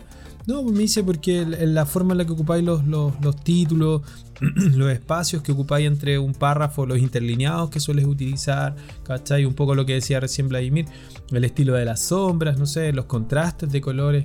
Eh, se, nota, pues me o sea, bueno, aparte él tiene una sensibilidad particular visual, eh, fotógrafo, por ende le, pone harto ojo a lo, visual. Eh, y cachó, y, a, mí me sorprendió la verdad, porque yo nunca he creído tener un estilo desde, desde, desde, em, yo diría que más o menos como del 2000, de haber sido como el 2010, 2011, cuando ya salieron esta, todos estos diseños de, eh, de líneas quebradas en 45 grados. ¿Cachai? Como que había desarrollado todo un, todo un set de recursos gráficos que utilizaba constantemente y que, y ¿cómo se llama? Que, que, eran como parte de mi estilo visual, gráfico para tomar los proyectos. Y mis proyectos tú los mirabas y se parecían mucho unos con otros, se, se notaba que había una, una, mano de un mismo diseñador detrás. Después de eso como que se fue haciendo un poco más difuso y me fui dando cuenta que al final no todos los proyectos tenía que abordarlos desde la misma técnica, ¿no es cierto?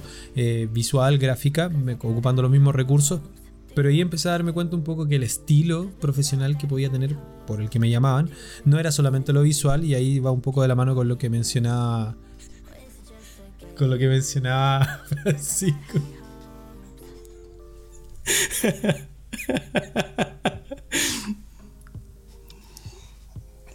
me voy a obligar a, imitar esta weá,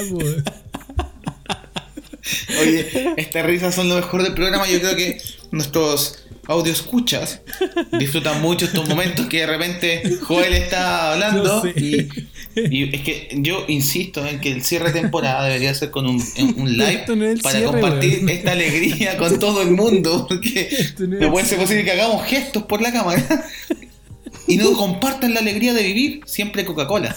¿ya? Coca-Cola no nos está auspiciando, ¿ya? Oye, entonces. Esa weá ni Eh. siquiera es el eslogan de estos locos, weón. No.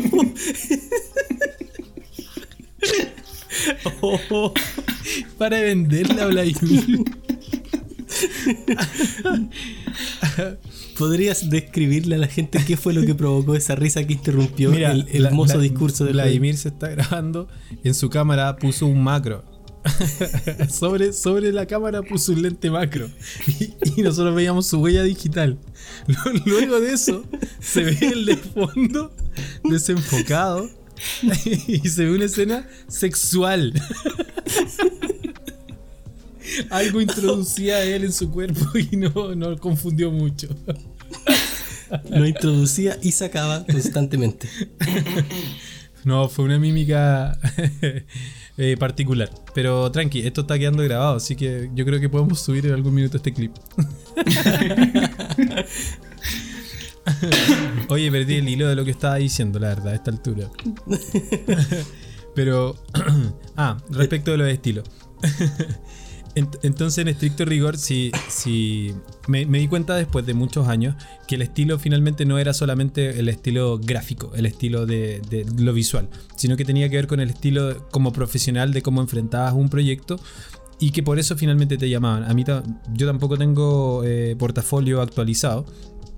Cada vez que empiezo a hacerlo termino eh, tapado de pega. Entonces como eh, siempre es como una forma de llamar trabajo. Agarro, empiezo a ordenar los trabajos para hacerme el portafolio, lo empiezo a diseñar, estoy feliz con el tema y aparecen proyectos, me lleno de trabajo y hasta ahí llegó el, el proyecto de portafolio. Y así van pasando los años. Es Así que nada. ¿Cómo? Ese truco, ese truco es parecido al que usaba mi vieja para cuando el colectivo iba a pasar. Sí, pues prender el cigarro. Prender el pucho, weón. El colectivo pasaba, weón. Me podéis Sí. creer, weón. Qué weón más Sí, infeliz, weón. sie- siempre ocupo el mismo, el mismo ejemplo. Mira, me, me- me lo iba a saltar esta vez y gracias por recordarlo. Niños, no fumen. cuando fumaba, cuando era chico, eh, cuando era más joven, eh, pasaba eso. Prendí el Cuando, cigarro para cuando llamar la micro. edad, Cuando yo tenía su edad, exacto, chicos. cuando, cuando eres chiquitito. Oye, hablando del, del estilo propio, a mí me, me pasó varias ocasiones, no, no- no sabría decir cuántas, pero por lo menos más de, más de cinco quizás, que queda de manifiesto que conforme uno va ganando más, más eh, experiencia, eh, uno, uno va poniendo énfasis en detalles que quizás las personas con menos experiencia no le ponen énfasis. Por ejemplo, yo trabajaba con, un- con unos clientes freelance que, incluso trabajamos en algunas ocasiones junto con Joel. Y, y yo le, en, en- algunos casos le hacía desarrollo, en algunos casos diseño y en algunos casos diseño y desarrollo WordPress. Y por, por razones eh, obvias, porque ahora tengo otro tipo de, de- trabajo, de oficina, dejé de trabajar eh, con ellos. Y a veces me, llegaban mensajes de, eh, no sé, tal, contratamos a otro diseñador que nos hizo este diseño, pero sentimos que le falta la manito del máster. ¿Puedes, puedes darle una, una repasadita? Un, una, no, no diseñar desde cero, sino tomar el diseño que ya está hecho, echarle el maquillaje necesario para que quede eh, así en- a, a- a- a tope. Porque, y, y me pasaba, yo los veía y, pucha, la, la por ejemplo, la diferencia de tamaños entre el título y los párrafos no era suficiente para dis- distinguir un contraste. O, por ejemplo, el espacio que había entre cada uno de los puntos de una lista no era suficiente. O eh, la imagen estaba demasiado pegadita al texto. O detalles así que, que son minúsculos, pero que en sumatoria van construyendo el estilo o van haciendo que los clientes se acostumbren a la visión del diseño que tiene alguien con, con un poquito más de experiencia. No sé si les ha pasado a ustedes algo similar. Sí, tal cual. Tal cual, si al final, al final era eso mismo, o sea, lo, lo que estaba mencionando tiene que ver con eso mismo. Eh, yo, yo no me había dado cuenta de que el cliente percibía efectivamente mi forma de diseñar, mi, la toma de decisiones de cosas como las que tú mencionas, colores, distancias, ¿no es cierto?, tamaños, etcétera. Así que eh, en ese sentido, eh, ahí me hice consciente de que hay clientes que sí lo ven y que ahí sí se nota de alguna manera un estilo. Pero, pero como te digo, yo me quedaba con la idea de que eh, me di cuenta de que no me llamaban solo por eso. Sino que eso es una parte y que era complementario con la actitud, con la forma de enfrentar la reunión, eh, con la forma de tratar al cliente, desde cómo lo llamáis, desde si le mandáis mensajes, si lo atendís solo por WhatsApp, cómo le contestáis un correo, etc. Ahí me acuerdo de algunas cositas puntuales. Eh, yo, por ejemplo, nunca me he tratado con garabatos con un cliente. Nunca. O sea, yo no soy de decir como, buena, weón, ¿cómo estáis? Eh, jamás cruzo esa línea. ¿Cachai? Onda, porque si, si violáis de alguna manera, creo, esos códigos de, respeto y de, distancia, en el sentido de, de que entendemos que estamos en una relación profesional. Si nos juntamos a tomar una cerveza, ok, pero es otro contexto. Pero en el contexto laboral yo evito cruzar esas líneas con el cliente eh, y siempre los trato con esa, con esa distancia muy a propósito, porque también después cuando llega el, momento en que las cosas se ponen más complejas o que cuando toca cobrar, ¿no es cierto? Y que te tienen que pagar, también te podrían decir, ya, pero bueno, tranqui, si te, te pago en la semana, ¿cachai? Entonces, eh, ojo con eso también, creo yo, que es parte de tu estilo, debería ser parte de tu estilo, de cómo te tratáis. Tengo otros amigos que no, que se tratan así muy de amigos, ¿cachai? Muy cercanos con los clientes, pero he visto que se generan vicios ahí que yo particularmente prefiero evitar. Excelente. Oye, Oye, sí, dale. Sí, creo que ambos íbamos a ir a tocar el, tema que tenemos pendiente, que tiene que ver con, con, esta visión que hay, hay varias personas que, tienen o que a veces escuchamos en, en OpenD o en otros en otros grupos en donde los diseñadores expresan su opinión, que se dice que están matando el mercado. Y ¿qué, se, ¿Qué se entiende eso cuando dicen están matando el mercado? Quisiste decir diseñadores chilenos. Eso, eso quisiste decir, dilo con su nombre, Fran. OpenD y otros eh, grupos. Eh, diseñadores chilenos. Ah, sí, sí. Eh, es uno, es uno de los tantos. Para ser sincero, yo hace, hace años, no, no tanto como años, pero por lo menos más de un año que no entro mucho a Facebook, por lo tanto no sé cómo están, cuál es el ah. estatus de los grupos. Igual que siempre. Solo sé que en mi grupo hay como mucha gente pendiente que quiere ingresar a mi grupo y yo no sé por qué todavía tengo mi grupo ahí que existe si no acepto a nadie ni acepto publicaciones. sí, igual, yo me meto tarde mal y nunca y cuando entro pendé, lo mismo de siempre. Buena onda, hijo la bienvenida a los chiquillos del grupo, se comparte diseño, se respira un alma positiva. Lo mismo de siempre, te voy a diseño chileno, el mercado de Gallapa, están matando el mercado. Están matando, el mercado. Están, matando el mercado porque no, es que si así de todo, matáis el mercado, si así, oh, y, finalmente llega a dar una lata de batir ahí. Yo me meto ahí. casacas. Claro. No, yo de repente meto a los, debates ahí un ratito a, debatir, pero a, aportar. Ya, no peleo, antes peleaba, ahora aporto. Me digo, oye, chiquillo, hay formas de ver las cosas, intento como mediar. Sí, estoy, como en la misma parada, eh, pero explicando un poco ahí lo que, lo que menciona Fran. Para los que no están en los grupos, los que están, los que nos escuchan, aprovechamos de dar las gracias a todos los que nos escuchan desde México. Eh, tenemos una importante audiencia desde allá, así que un saludo, un abrazo digital para todos ustedes. Desde, Paraguay también nos están Paraguay, Uruguay, sí, Colombia, eh, Argentina. Argentina yo, yo, sé que quizás nuestros audio escuchas dirán, ay, los buenos internacionales lo escuchan de todas partes. Pero es verdad. Te mando el pantallazo. Te lo mando. Nos, mandan eh, mensajes para el Instagram y no nos preguntan, ¿de qué parte de Santiago eres? Soy de, soy de Paraguay. Y yo, ah, chucha, disculpa.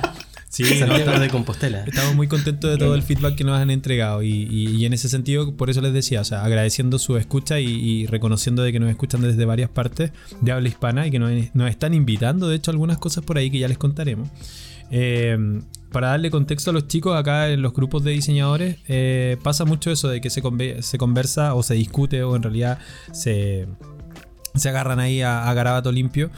Eh, con este tema de que estáis matando el mercado, cuando alguien se mete de alguna manera, yo soy diseñador web, entonces voy allá y me, pongo a ofrecer ahora como la cosa está difícil, me pongo a ofrecer logo a 5 lucas y aquí lleve su marca por 5 lucas. Y lo que hice fue comprar en realidad un, set, ¿no es cierto?, de, logos prediseñados, los cuales pues, después le cambio un poco la tipografía, cambio el nombre, lo adecuo un poquito y te lo vendo en 5 lucas. Y dicen que estáis matando el mercado y todo, y eso obviamente lleva a sacarse los pelos. Y el que es especialista en el área eh, o que se cree especialista o se siente especialista en el área, eh, tiende a decir que obviamente eso te, están matando el mercado. Es como si yo me sintiera ofendido al trabajar en, diseño web con el compadre de las páginas web, ¿no es cierto?, a 5.009 mensual. Son más o menos aprox como 12 dólares. 12 dólares. por ahí o no? No sé, Claro. vamos a la calculadora. No, no me voy a arriesgar de nuevo a equivocarme como la otra vez. Pero eh, pasaba que, claro, 5.900 pesos eh, deben ser más o menos como 8 dólares. Entonces, tú decís, es, ese costo mensual, ¿cachai? Eh, por un sitio web apunta a un público específico, a un grupo de personajes específicos que necesitan un tipo de web específica, ¿cachai? Que a mí no me interesa, que no está dentro del tipo de clientes que yo quiero, que no está dentro del tipo de sitios que yo quiero armar o el sitio que o el tipo de tecnología que yo quiero utilizar. Llámese Wix, llámese lo que sea, ¿cachai? Eh, llámese páginas.tk, llámese Geocities, cualquier formato. Geocities. No. ¿Viste? Y ustedes se creen jóvenes. Ahí quedaron. Entonces. Alta eh, vista. Toma. Alta vista. boom. Entonces yo te digo, eh, yo no creo que estén matando el mercado, yo creo que están apuntando ahí efectivamente a un perfil específico de cliente que busca esto barato, así como de repente uno quiere ir a comprarse un super sándwich, eh, no sé, por la fuente alemana, eh, ¿cachai? Y de repente te queréis comer el completo en el carrito o en la feria, ¿cachai? Así como de repente te queréis comer la sopaipilla y la sopaipilla es suficiente para lo que queréis, ¿cachai? Eh, en ese sentido, diferenciar eh, lo, lo que se está ofreciendo y diferenciar también a quién le estáis apuntando, eh, a mí me permitió calmarme porque yo también pasé por un periodo joven en el que yo decía, claro, estos tipos están matando el mercado porque después van a creer, todos los clientes van a creer que los logos cuestan 5 lucas.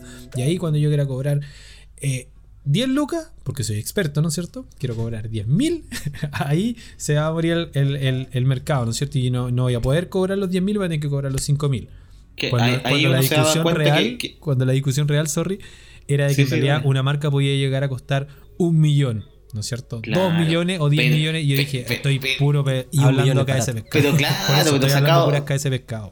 puesto en este contexto tan general, finalmente cuando se arman ese tipo de discusiones, hay que entender el contexto en el que uno está hablando. Así es. No, no, no es lo mismo lo que decía el Fran, ejemplo, que eh, una marca chiquitita, una pyme que recién está partiendo, una florería, ejemplo. Mi tía tiene una florería, ya un ejemplo, y necesita un logo.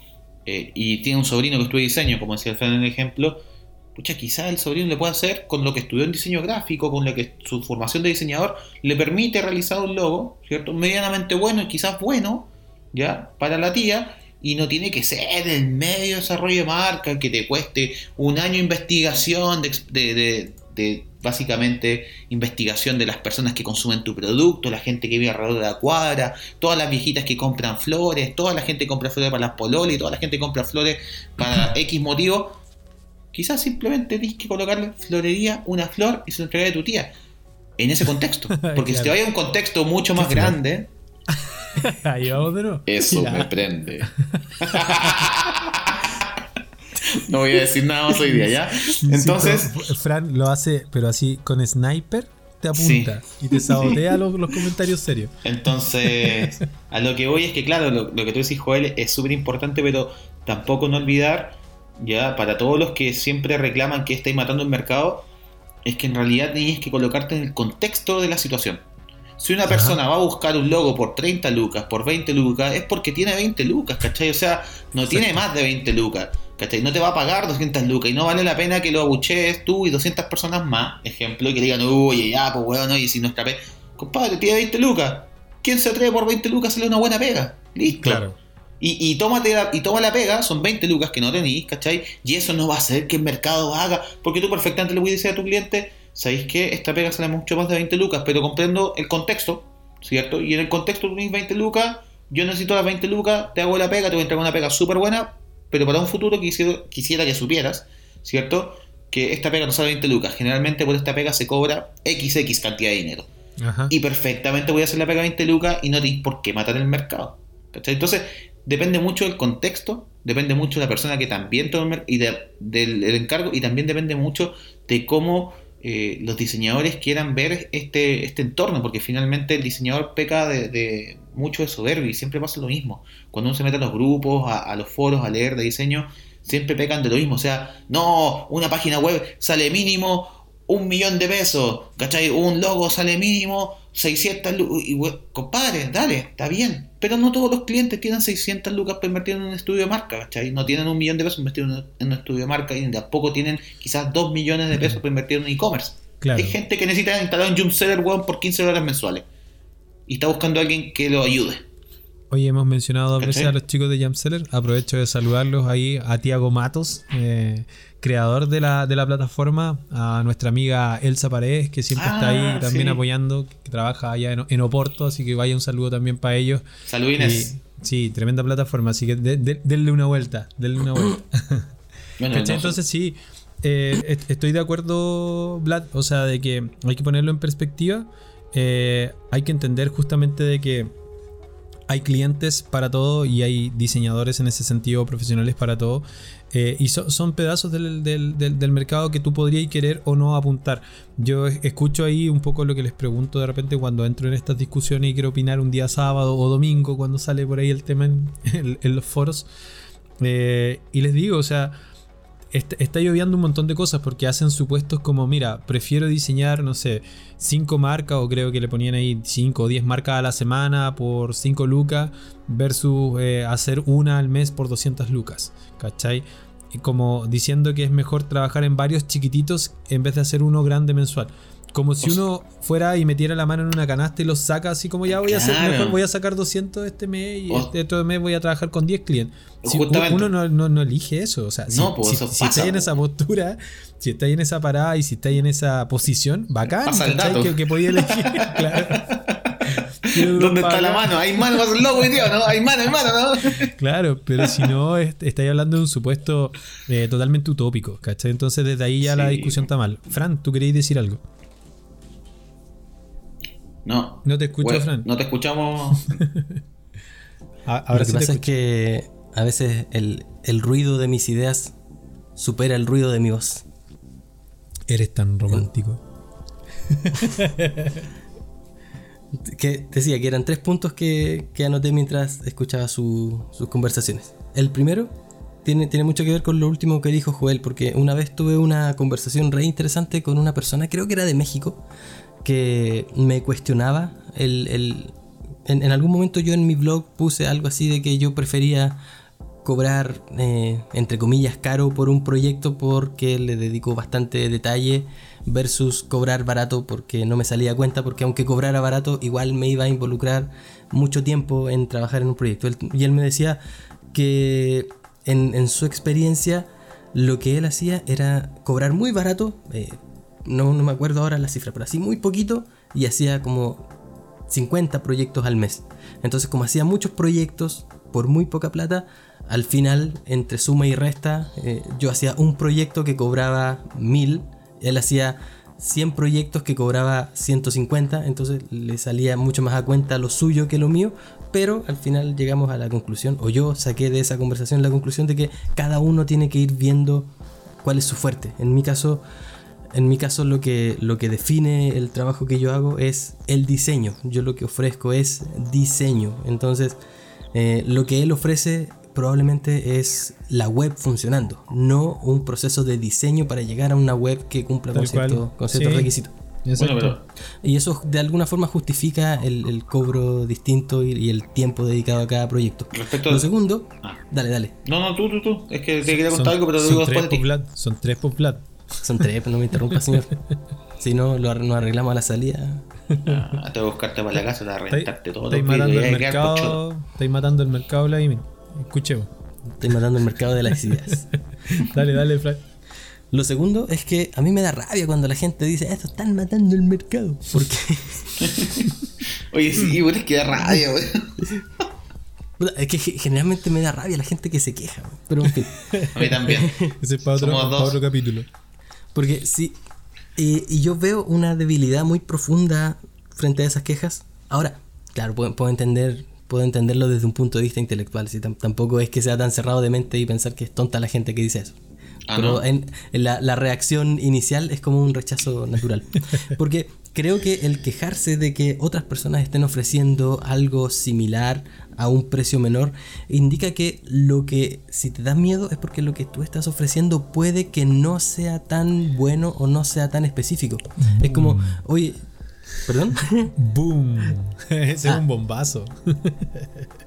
Porque, claro, si yo estoy vendiendo, no sé, una, un, un ejemplo que, que a mí me, me gusta mucho, si yo estoy vendiendo carteras, eh, carteras comunes y corrientes y, y llega una copia china y se ponen a venderla al lado mío, Exacto.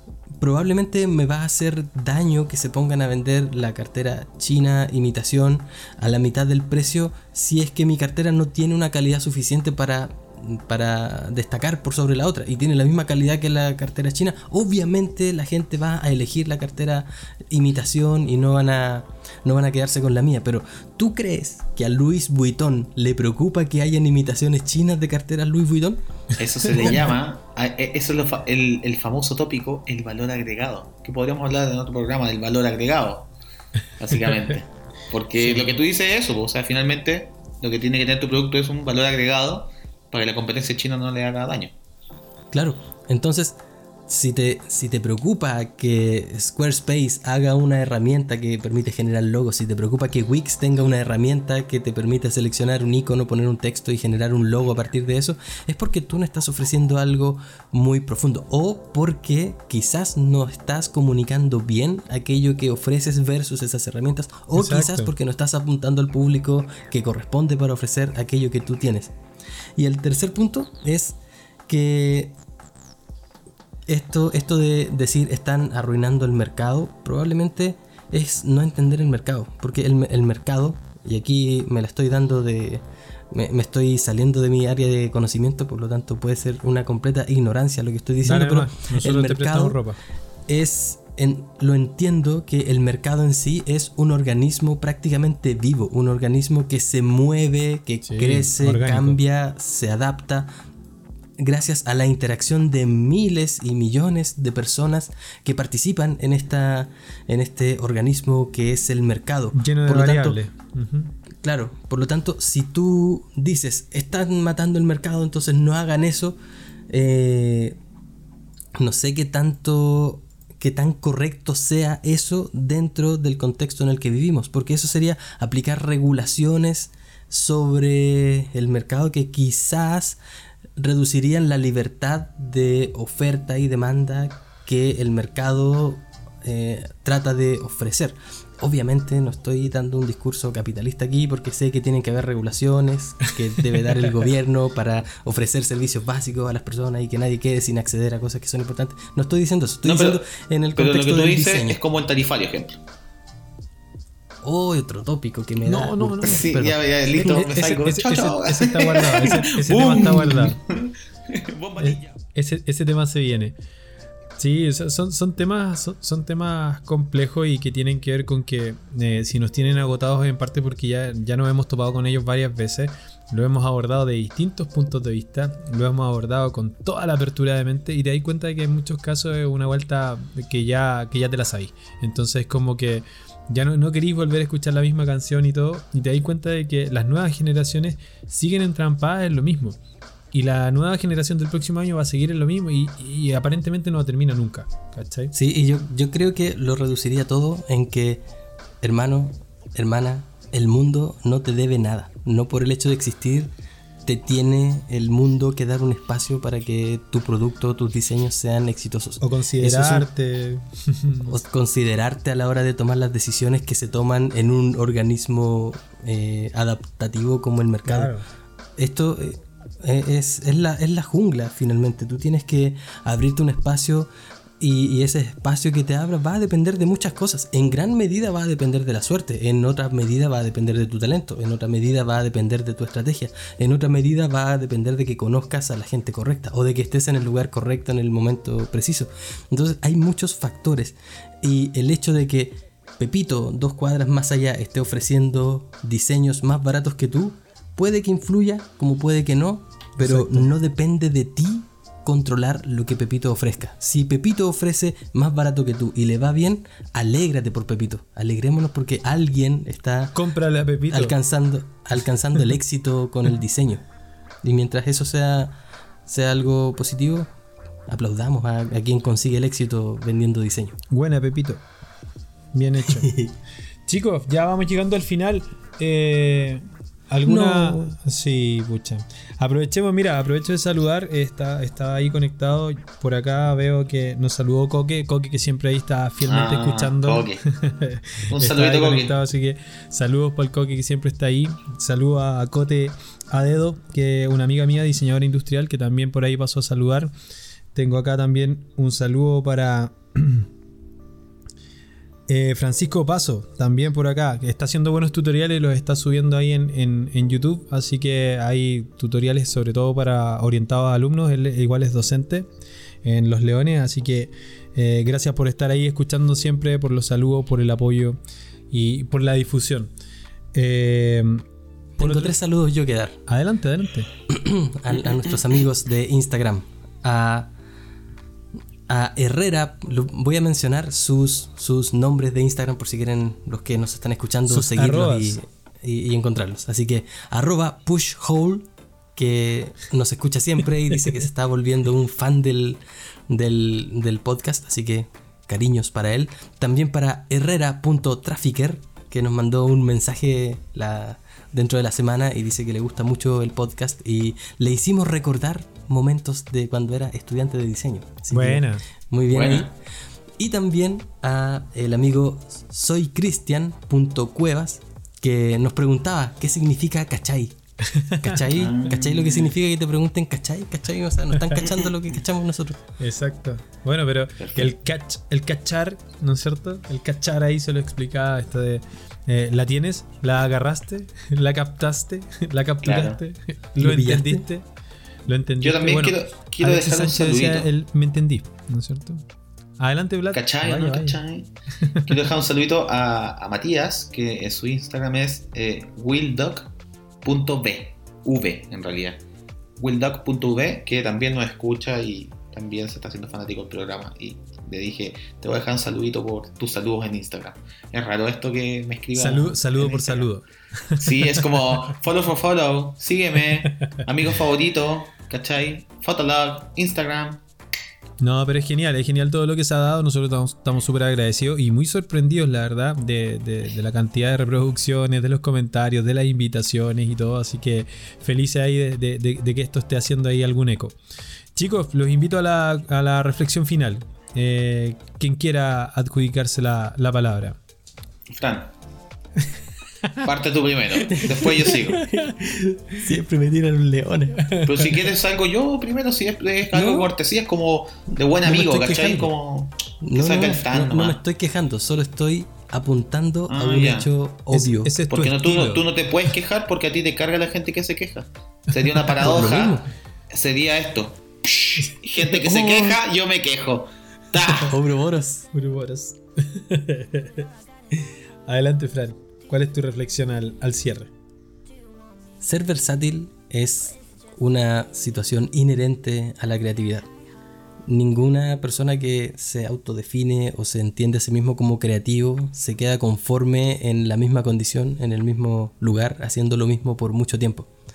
Por lo tanto, una, una forma de satisfacer esa necesidad, esa búsqueda creativa es hacer cosas diferentes o probar modos diferentes de hacer las cosas. Así que no tengamos miedo a explorar, experimentar, obviamente siempre con, con responsabilidad, siempre, siempre si es que estamos en una relación cliente-diseñador, tener una, una responsabilidad y, y entregar y ofrecer cosas que, que más o menos se sepa que, que cumplen con las necesidades, pero no tener miedo a en nuestros proyectos personales o en nuestros proyectos artísticos probar cosas diferentes todo el tiempo porque de esas cosas diferentes que vamos probando van por un lado desarrollando nuestra versatilidad y nos van permitiendo ver cosas que si nos quedamos únicamente en un solo proceso, en una sola forma de hacer las cosas o trabajando con solo un tipo de material, se haría muy difícil que aparezcan frente a nuestros ojos y podamos llevarlo a su máxima expresión. Buenísimo, súper completo. Eh, Ahí quedaron, ahí quedaron. Complementen eso, a ver. yo te lo complemento. Yo, yo te lo complemento, mira. Lo que dijo el Fran, más lo que dice Joel. Toma, toma.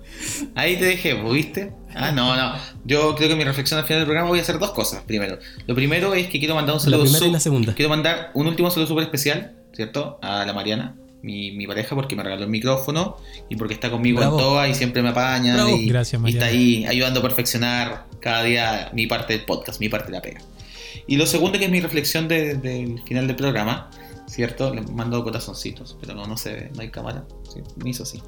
Eh, y mi segunda mi reflexión eh, al cierre es básicamente eh, que no es necesario eh, eh, quedarse con los comentarios que cuando te digan que lo estás haciendo mal, efectivamente sea así. Yo creo que el, cami- el, el camino se hace al andar, ¿ya? Y cada uno es dueño de ir haciendo su camino como diseñador y ir especializándose o ir abriéndose camino en distintas especialidades si lo quisiera, si es necesario. Y no necesariamente uno tiene que casarse con un camino, uno siempre puede volver hacia atrás, retomar lo que estudió quizá y, lanzarse por otras vías. Así que, chiquillos, no tengan miedo a emprender, no tengan miedo a, a, a lanzarse en el diseño y si sienten que en el camino en que están trabajando ahora o en el que están emprendiendo ahora no es su área o se están dando cuenta que el mercado quizás en su área no está brindándoles los beneficios económicos que ustedes necesitan, eh, vayan dos pasos hacia atrás y vuelvan a comenzar, no importa, no es tarde para comenzar, siempre se puede volver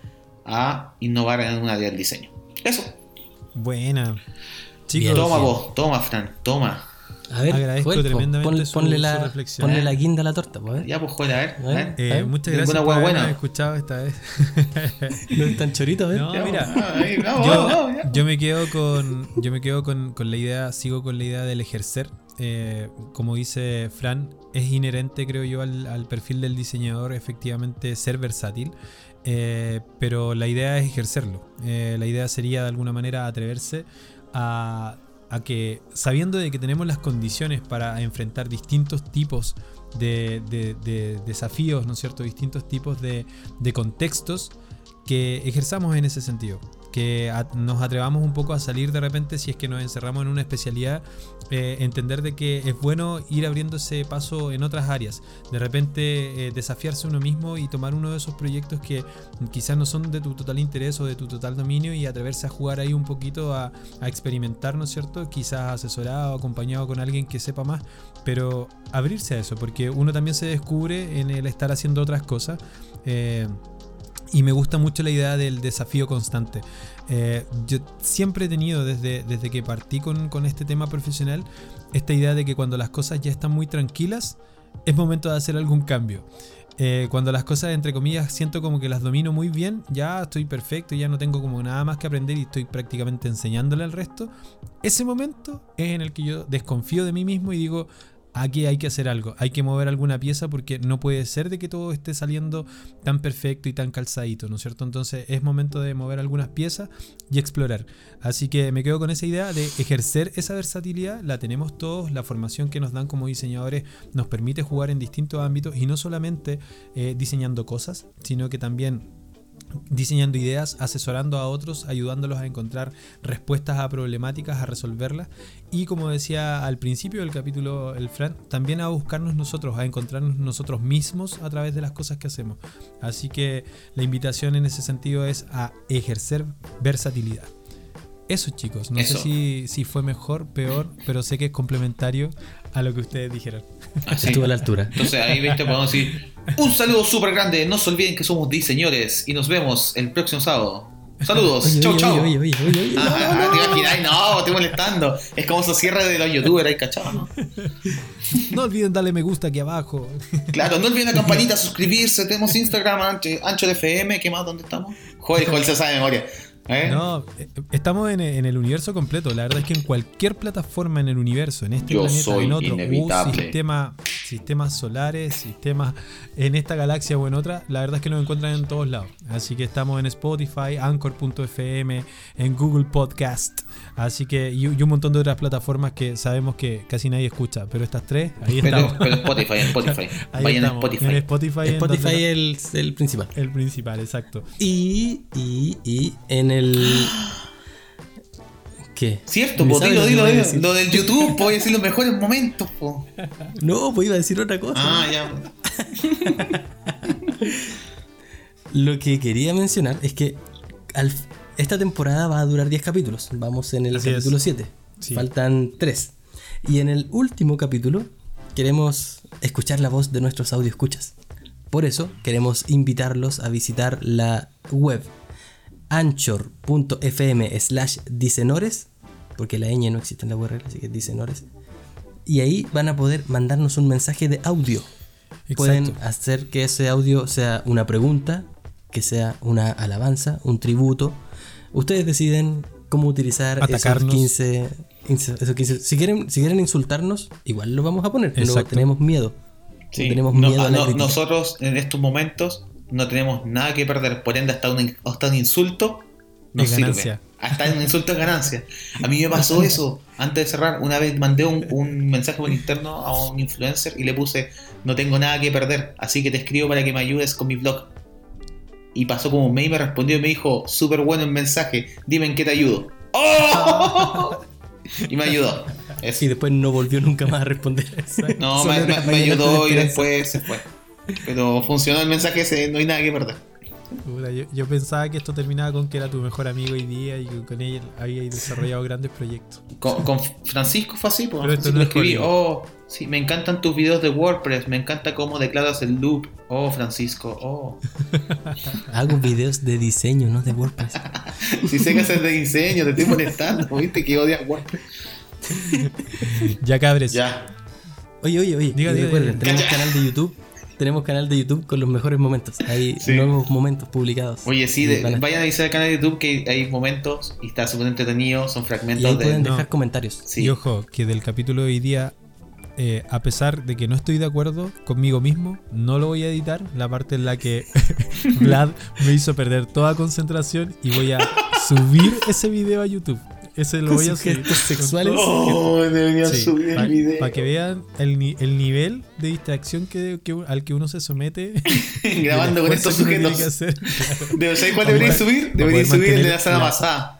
El hilo de una idea. Oye, debería subir el de la sala pasada donde nos paramos, nos paramos dos segundos con el Fran y dejamos grabando cerca de tres minutos solo.